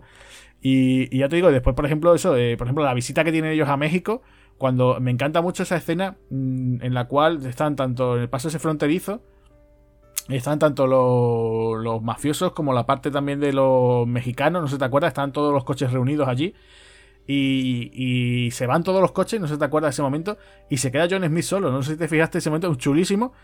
Es como en plan, uy, voy a hacer una fotografía. Después lo tonto dice, bueno, ¿dónde tiene John Smith su coche? ¿No? Porque dice que, va a volver al pueblo andando, ¿no? Porque están todos allí y, y te, está solo. Sí, dices tú. Y dices tú, ostras, queda muy bien, ¿no? Ese momento. Y después eso, lo digo, cuando, por ejemplo, la llegada de Hiki, que siempre están diciendo, te voy a pagar tanto dinero. Y ya Hiki, ¿no? Ya, ya Hiki, el primer momento mira a John Smith como diciendo, ¿tú qué haces aquí, no? Como diciendo esto que, ¿no? Vemos a ese, a ese eh, Christopher Walken, que incluso más la, caracterización, como va maquillado también, o diciendo, uh, como, eso, da la sensación de como de, de que es un tipo más grande de lo que es, ¿no? O sea, y, y siempre está el tipo diciendo, bueno, fíjate cuando tiene también ese momento que va a México, ¿no? que tira también la metralleta, que te decía, no, no vas a disparar a un tío por la espalda, ¿no? Ya tiene la, trampa, ¿no? Y, la verdad que, funciona bastante bien. Fíjate tú incluso también la trama que hay con esta chica, ¿no? La, esa mujer mexicana que ganó eh, en una partida, que también es muy duro, ¿no? Te, lo cuenta y dice, no, no, eh, tuvo una partida con un mexicano, perdió y le dio a, le dio a su mujer, o sea, apostó a su mujer y dice, pero, pero, que me estás contando, ¿no? Súper fuerte eso, ¿no? Y, y claro, pues esta mujer pues siempre va rezando, va a esa iglesia que está prácticamente abandonada, está ahí destrozada, para rezar, bueno, a ver si pudiera tener la suerte de que algún día pudiera localizar a su, a su hija o a su hijo, ¿no? Que lo tenía perdido. Y esto lo aprovecha, pues claro, como que dices tú, oye, pues el Doyle en principio está enamorado de esta mujer, o por lo menos está con la cosa de que es su, su máxima posesión. Y claro, el primer momento que John Smith puede, dice, pues coge y acaba, acaba con los eh, guardaespaldas de ella para decir, venga, pues esta mujer que se vaya por ahí, ¿no? Le da un dinero y que se vaya a México y tal, ¿no? Sí, en Yojimbo pasa exactamente igual, Agustín. En Yojimbo es exactamente lo mismo. Lo que pasa que la. Bueno, no, es una película del 61 no esperéis a mi Fune coger dos pistolas o dos veretas o dos, o, dos tipos de, armas, ¿no? Simplemente pasa una escena muy, muy, muy, muy similar. Por eso siempre digo que es un, es un remake, ¿no? Muy, muy bueno. Porque aquí mi Fune, ¿no? Dirigido por Kurosawa, lo que hace es entrar en una casa por la chica y, lo que hace es cargárselos a todos a catanazos muy, muy, muy bien, ¿no? O sea, no hay unos efectos de sangre bestiales, ¿no? Para todo el que no haya visto una película. Evidentemente en el 61 esto no sucedía, ¿no? Sí que hay algún desmembramiento que vemos incluso con el hueso por ahí colgando. Eso sí que está bastante bien dirigido, ¿no? Y bien hecho, ¿no? O sea, aquí eh, eh Mifune, un maestro con la con la katana, eso, es innegable, ¿no? De, hecho, es uno de los más conocidos, ¿no? De, que han existido de, otro continente. Eh, y aquí y copia la escena muy bien. La hace suya, ¿no? Walter Hill lo hace suyo y lo hace pues con masacre, con masacre, con sangre. ¿Y cómo rescata a esta chica? Pues a la, a la frialdad, ¿no? Aquí ya él está cabreado, ¿no? Aquí ya es cuando él se ha dado cuenta de que todos los que son unos hijos de puta, lo ha dicho, y, lo que merecen es, la muerte, ¿no? Y lo que quiere es ya cargárselo a todo, ¿no? Pero le sale mal, ¿no? Le sale mal. Cosa que hay que decir que también, ¿no? También le sale mal en Jimbo, ¿no? Él, él, cuando va a rescatar a esta chica mm, hace una masacre, ¿no? En esta casa, que genial la escena, también detalle de partículas por todos los lados, ¿no? Otra vez vemos esas dos, esas dos armas con que tienen 7 más 1 en el cargador, pero aquí suelta todo de golpe, una escena genial, y es cuando le da el dinero a ella para que se, para que se fugue. Pasa exactamente en el film original, ¿no? En Yojimbo pasa exactamente lo mismo, lo mismo. Y aquí la diferencia es que en Yojimbo eh, también se le va la pinza, ¿no? Digamos, a, esta banda y lo que quema en la casa es de seda, ¿no? De, la banda rival. Y aquí en El Último Hombre, eh, fíjate tú que a mí no me caía mal, ¿no? O sea, a mí al principio, la, hay que decir, digamos, yo te lo digo, ¿no? La, banda de, los, de irlandeses eh, incluso me caía bien, ¿no? O sea, es una banda que, tú los ves y te cae un poco mejor, ¿no? O sea, pero aquí ya pierde la, pierde la pinza, o sea, David Patrick Kelly, Doyle, aquí ya automáticamente pierde la pinza, ¿no? Y cuando pierde la pinza es cuando dice, ¿dónde está la, chica esta que tenía yo como esclava? ¿Dónde está? Quiero encontrarla, quiero encontrarla, por favor, eh, John en mí, ¿no? Dámela, ¿no? ¿Dónde está? Y aquí es donde le dejan la cara hecha un Cristo que exactamente igual que en Yojimbo le dejan la cara también al pobre Mifune, ¿no? A Tochiro se la dejan también hecha un Cristo, donde tú dices, madre mía, digo, si es que eh, la escena da miedo, ¿no? De la paliza que le meten. Aquí es el único detalle negativo que tiene la película, Agustín, que no sé si estarás de acuerdo conmigo, que también pasa en la obra original, ¿no? Que en la obra original, cuando él lo encierra en, esta bodega, en la obra original también lo encierra en, en, en Yojimbo.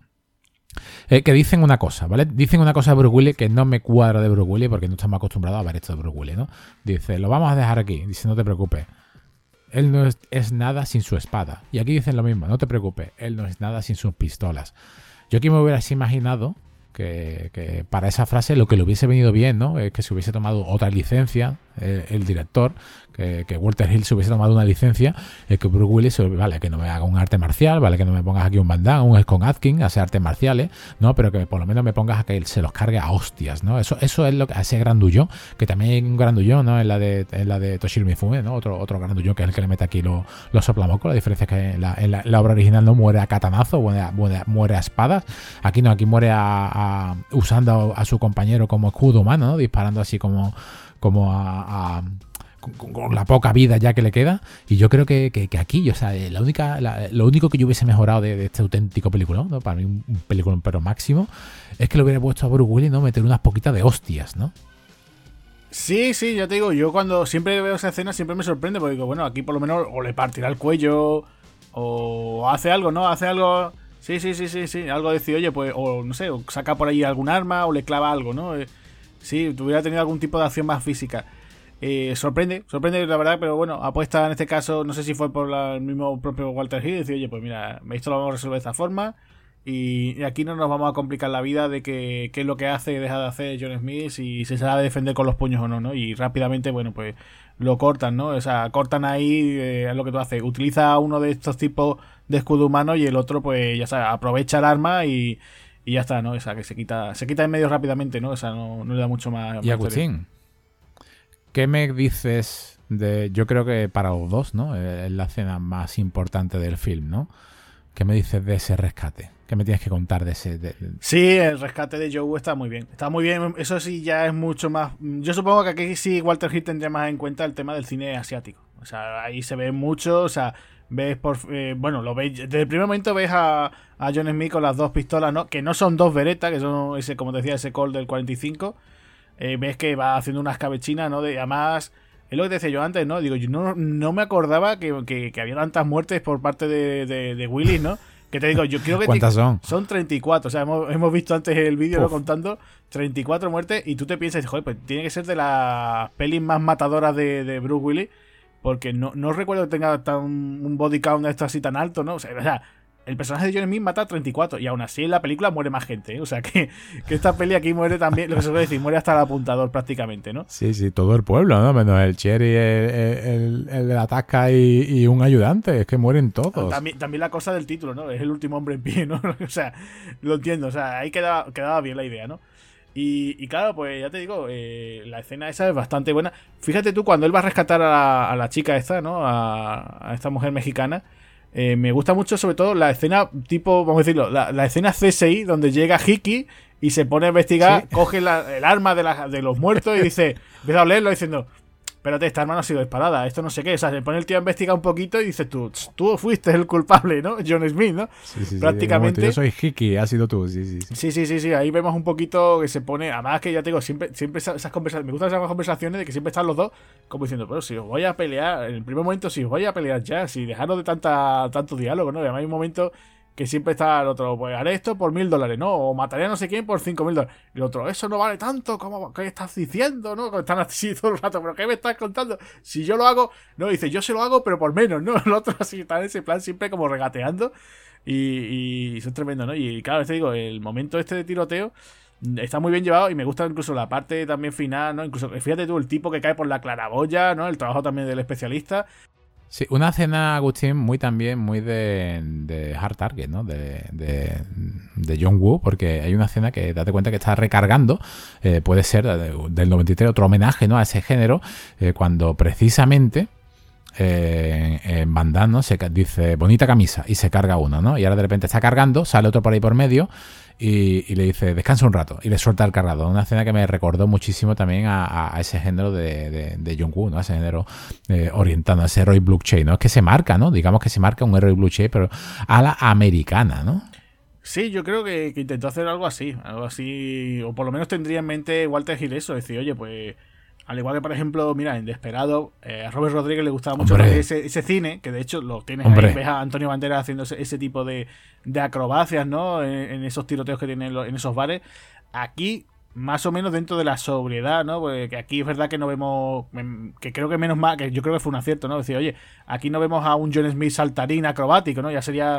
no, no, no, no, no vemos a, no es Max Payne. Eso es, se hubiera cargado un poco el tema de, o, por lo menos, no sé, yo creo que en principio se hubiera cargado un poco la gracia de la película, ¿no? O sea, todo esto que estamos diciendo, todo ese aire que tiene de peli de mafiosos, ¿no? De, de esta época, ¿no? Esa época de la depresión, eh, yo creo que hubiera quedado un poco, hubiera chirriado, ¿no? Entonces... Eh, yo creo que funciona bastante bien y ya te digo, eh, toda esa, eh, sobre todo esos tiroteos, esos cuerpos que van cayendo, son tirados, como tú dices, ¿no? Tirando de cable. Y ya te digo, ya al final incluso de cuando va, se va a encontrar con Joe, que lo tienen arriba, ¿no? En la casa. ves incluso ese, movimiento que hace Joe con los ojos así como diciendo, sí, está aquí. Genial. Está muy bien. Que está aquí. Y se acaba, y se acaba. Y se acaba. Y está, venga, pon. Y es brutal, ¿no? Está, digo, está, está muy bien llevado. Está muy bien. Además, incluso cómo llega de forma tan contundente, ¿no? Muy, muy Walter Hill, ¿no? O sea, en ese aspecto. O sea, no no sé, sin cortapisas, ¿sabes? Violencia sin cortapisas, ¿sabes? Sin tonterías, sin, cosas edulcoradas, ¿no? Entonces yo, yo lo veo bastante, bastante acertado, ¿no? Eh, te voy a preguntar, eh, ¿qué te parece, sobre todo el, tema, porque nos hemos saltado un poquito así la historia, ¿no? Que si esto, aquello, el otro.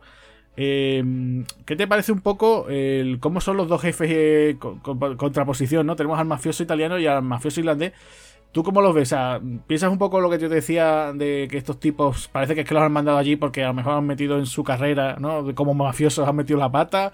O, tú los ves como diciendo, bueno, es que incluso la, chica lo dice, ¿no? Esta chica que, le corta la oreja, ¿no? Parece que dice, no, el tipo se cree que es como Al Capone, ¿no? Pero en realidad es un, matadillo, ¿no? No sé si tú estás de acuerdo o piensas que dice, bueno, que están ahí porque el sitio es muy conflictivo, ¿no? No sé si tú lo ves así. Sí, bueno, son estereotipos, son estereotipos italianos, ¿no?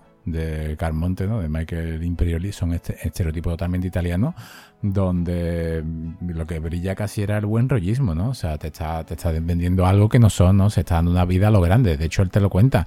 Te está diciendo que se están dando una vida a lo grande, que la conoce de los verdaderos gasters de Chicago y esto no es, ¿no? Incluso habían traído para impresionar en una comida a a, a cocineras ¿no? de, de, de, otro sitio, ¿no? Yo creo que, bueno, estas se, dedican al... ¿Sabes lo que pasa, Agustín? Que como se están dedicando mm, eh, al tema del contrabando, en ningún momento nos hubiese faltado un tema de, finanzas, ¿no? Nos hubiese faltado el típico contable, ese hombre mayor, a lo mejor así, eh, calvito casi que está obligado, ¿no? Que le lleva la contabilidad a las bandas para saber verdaderamente cuál es, entre comillas, la mejor de hecho.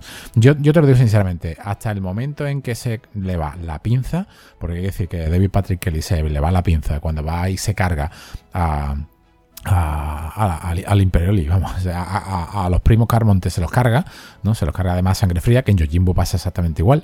Eh, se los, se los cargan a catanazo, los hacen salir de la casa de seda. Lo que pasa es que ahí es un padre con un hijo, ¿no? Incluso se cargan a la, a la madre, ¿no? De, de, de, ese niño, un catanazo por la espalda, un ser repulsivo.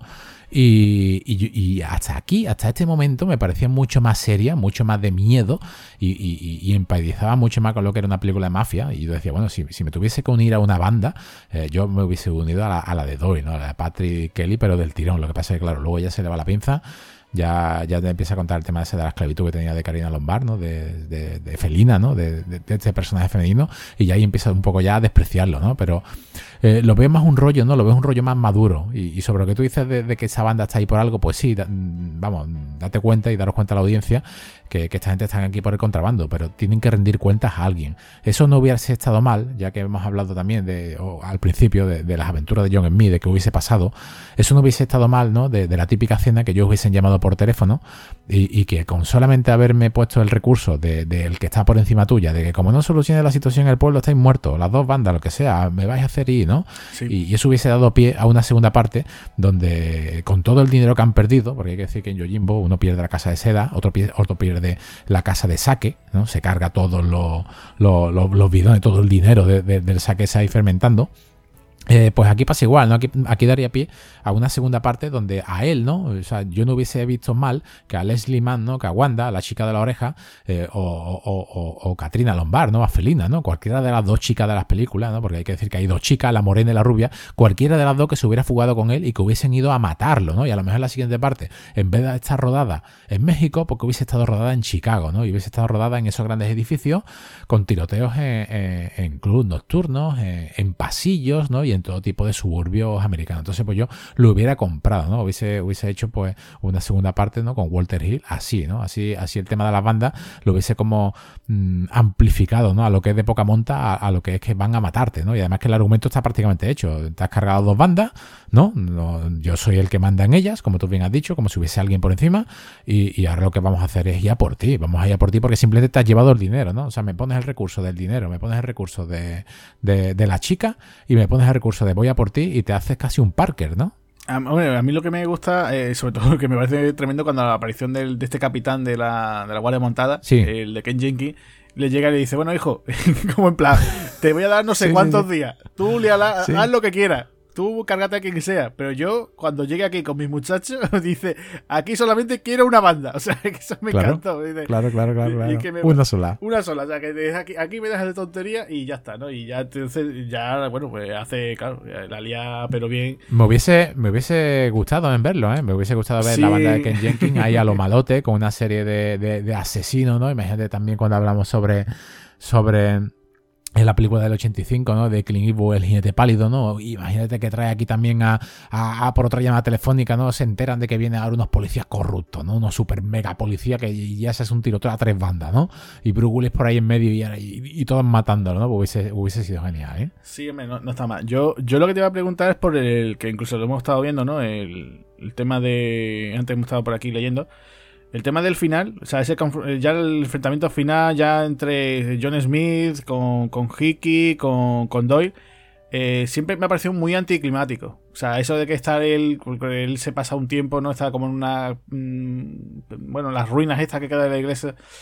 Y siempre me ha parecido anticlimático. Después estábamos por ahí leyendo, ¿no? Aparte, esta película dura 100 minutos, o sea, una hora 40, una buena duración, que va, va bastante bien. Va sin duda, como se un, como un tiro.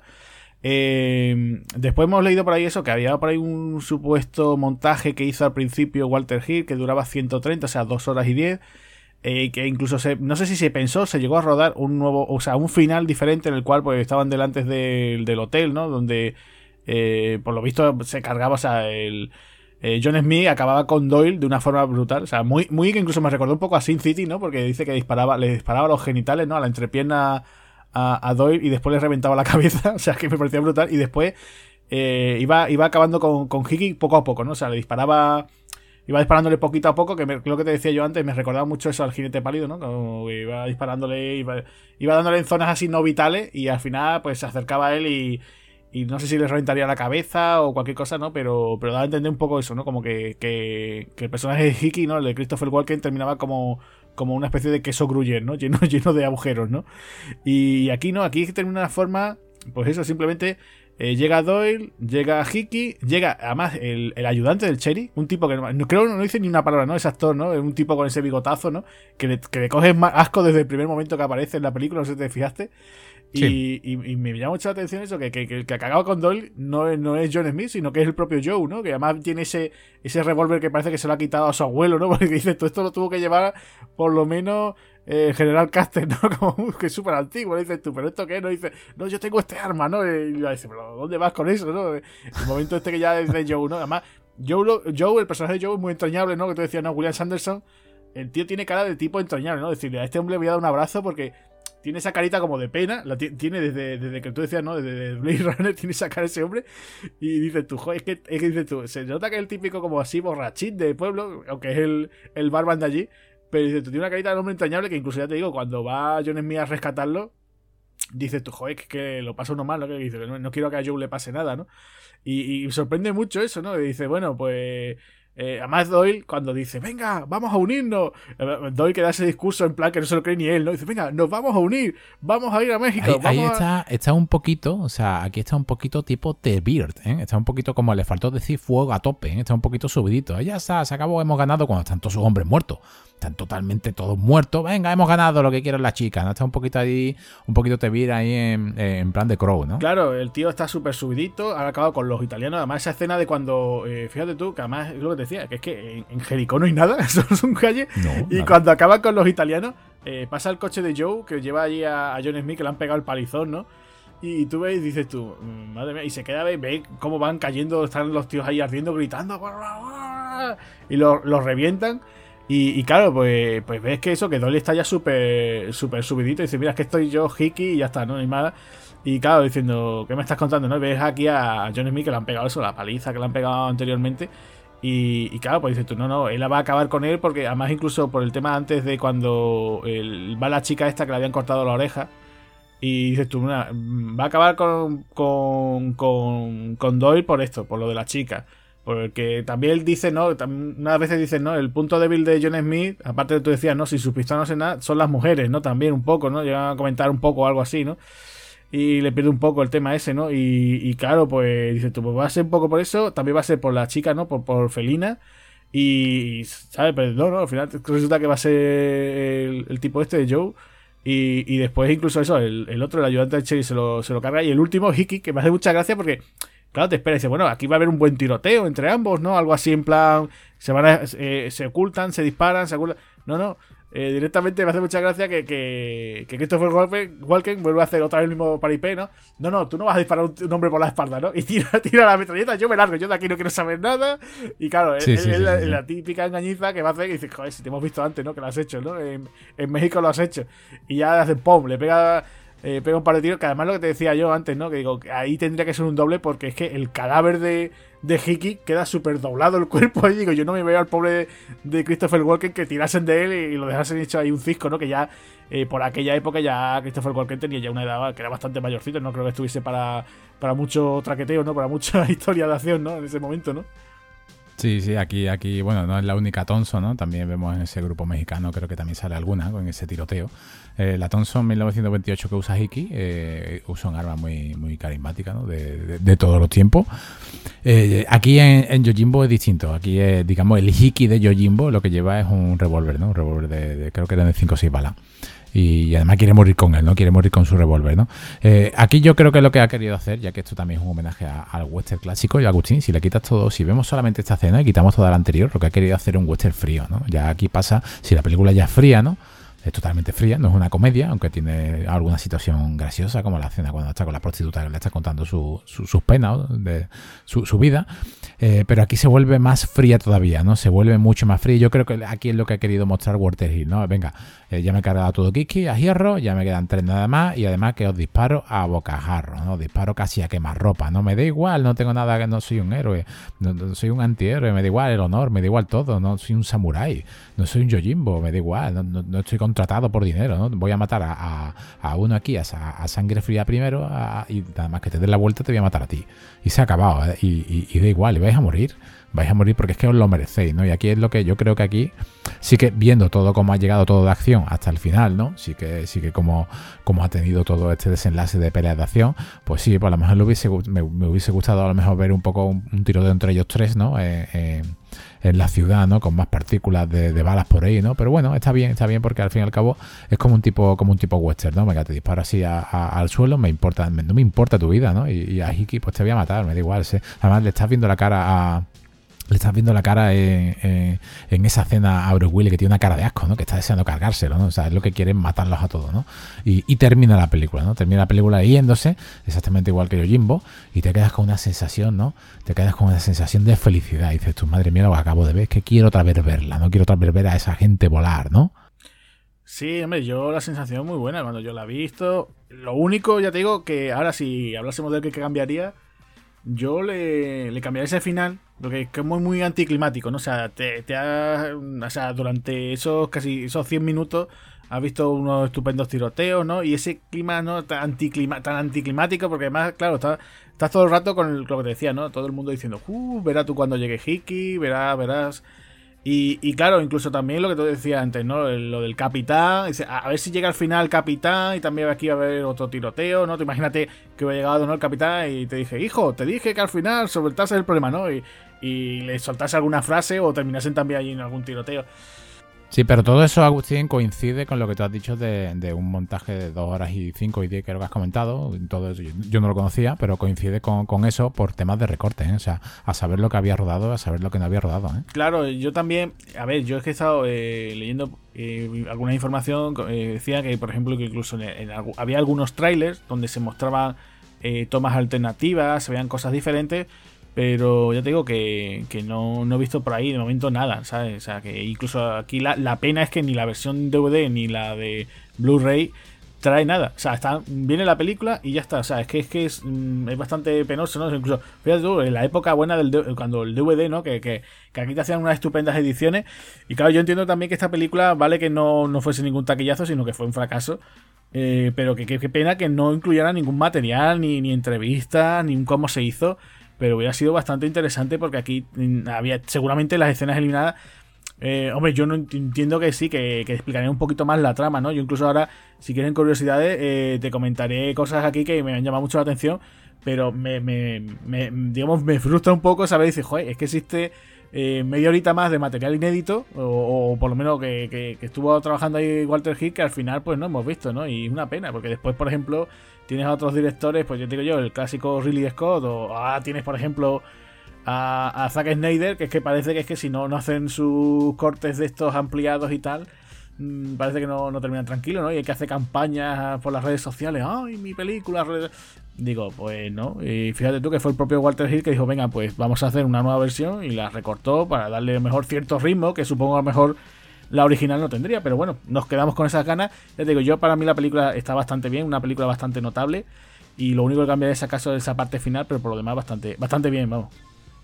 Sí, yo lo que le metería, siempre lo digo, ¿no? Masacre ¿no? y enemigos por un tubo y, mucha muerte y destrucción, aquí la tiene, ¿no? Aquí la tiene. No, no voy a tocarle nada, solamente esa escena de, lucha que sí que le, hubiese puesto así a, puño, aunque fuese clásico, de, de Bruce Willis dando de soplamocos, ¿no?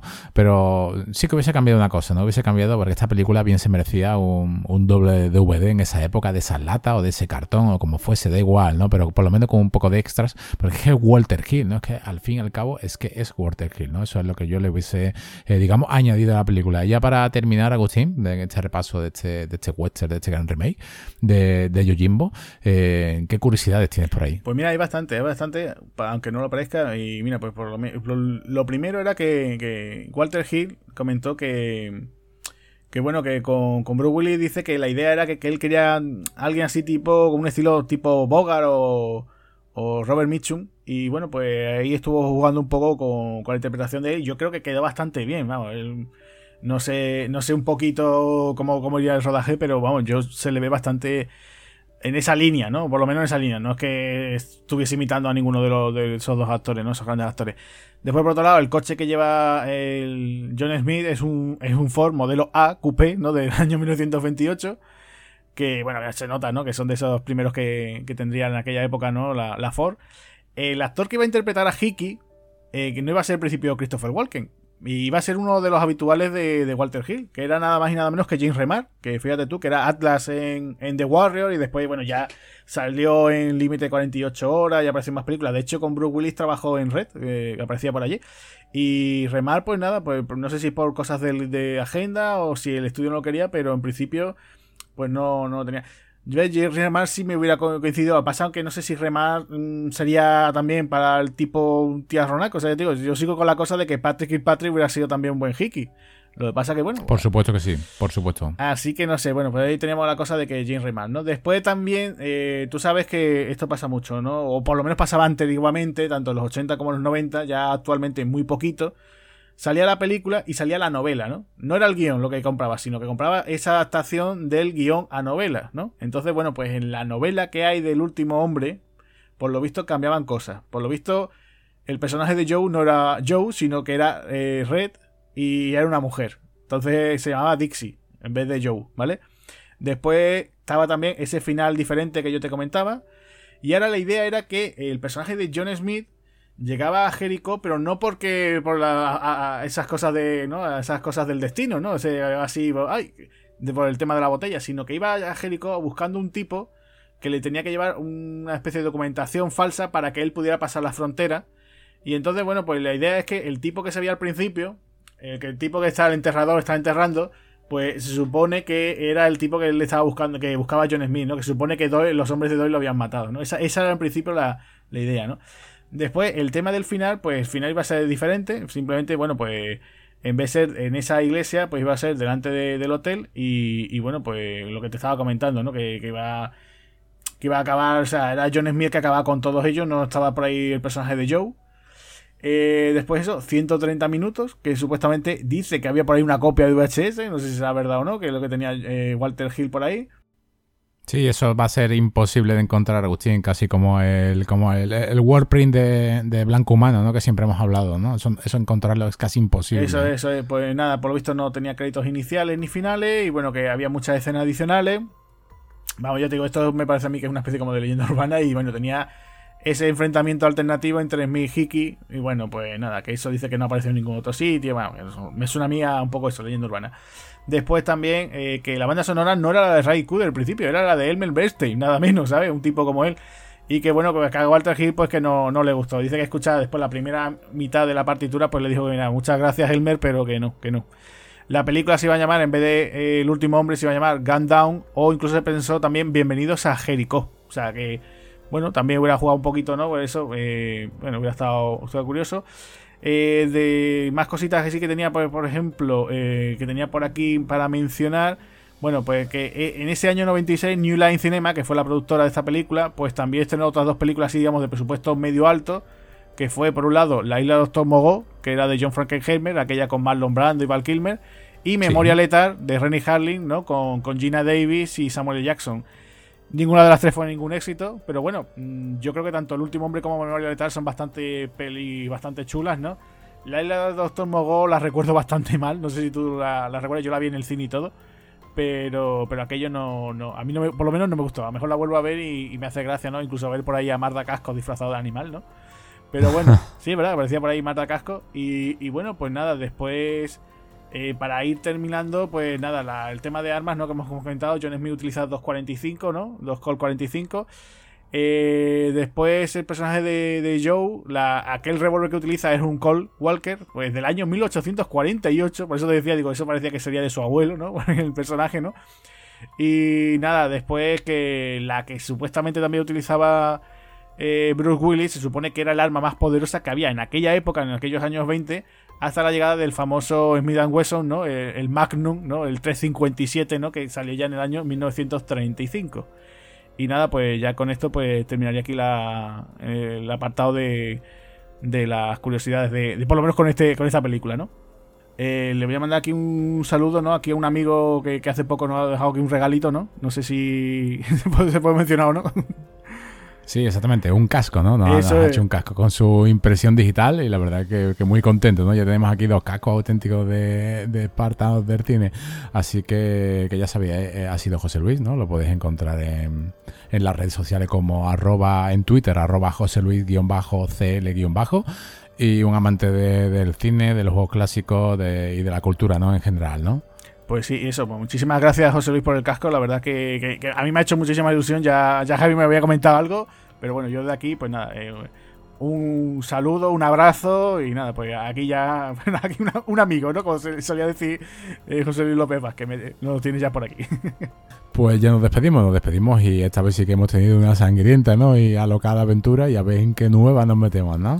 Sí, ya volveremos, no sabemos de momento, a ver qué, qué es lo que tenemos, así si es algo más explosivo, algo con artes marciales, pero bueno, regresaremos con, otra de esas películas que tanto nos gusta. Y nada, pues yo soy Agustín Lara y un saludo para todos.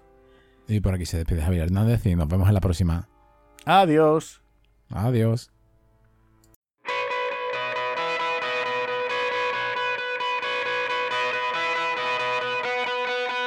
Bueno, pues ya estamos aquí en una pequeña pausa.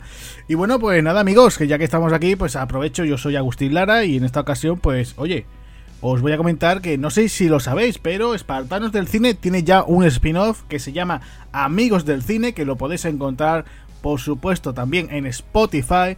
Y aquí, ¿de qué trata este, este spin-off? Bueno, pues eh, de forma muy rápida, que es la idea, eh, sobre unos 20 minutos os vamos a comentar alguna película que, eh, bueno, pues puede ser de diferente género, pues podemos hablarte pues del cine de superhéroes, podemos hablar de películas de los años 80, de los años 90, cine más actual, o bueno, pues, o todo lo contrario, ¿no? O sea, que nos podemos eh, hablar, pues eso, siempre hablamos de cine, cine que nos gusta, cine que siempre hemos disfrutado, tanto en las salas como en nuestras pantallas de televisión.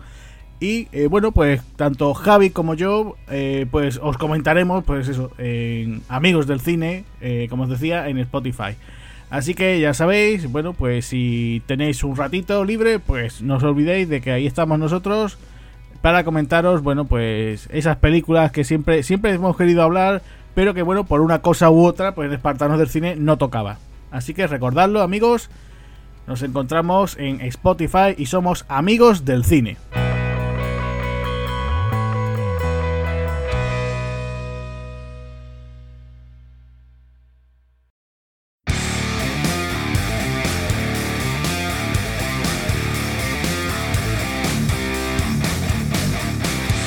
Muchas gracias por habernos escuchado. Si queréis oír más podcasts de Espartanos del Cine, recordad que estamos en nuestro canal de Spotify. También podéis seguirnos a través de las redes sociales, Facebook, Twitter e Instagram. Además, tenemos nuestra página web www.espartanosdelcine.com. Un saludo amigos.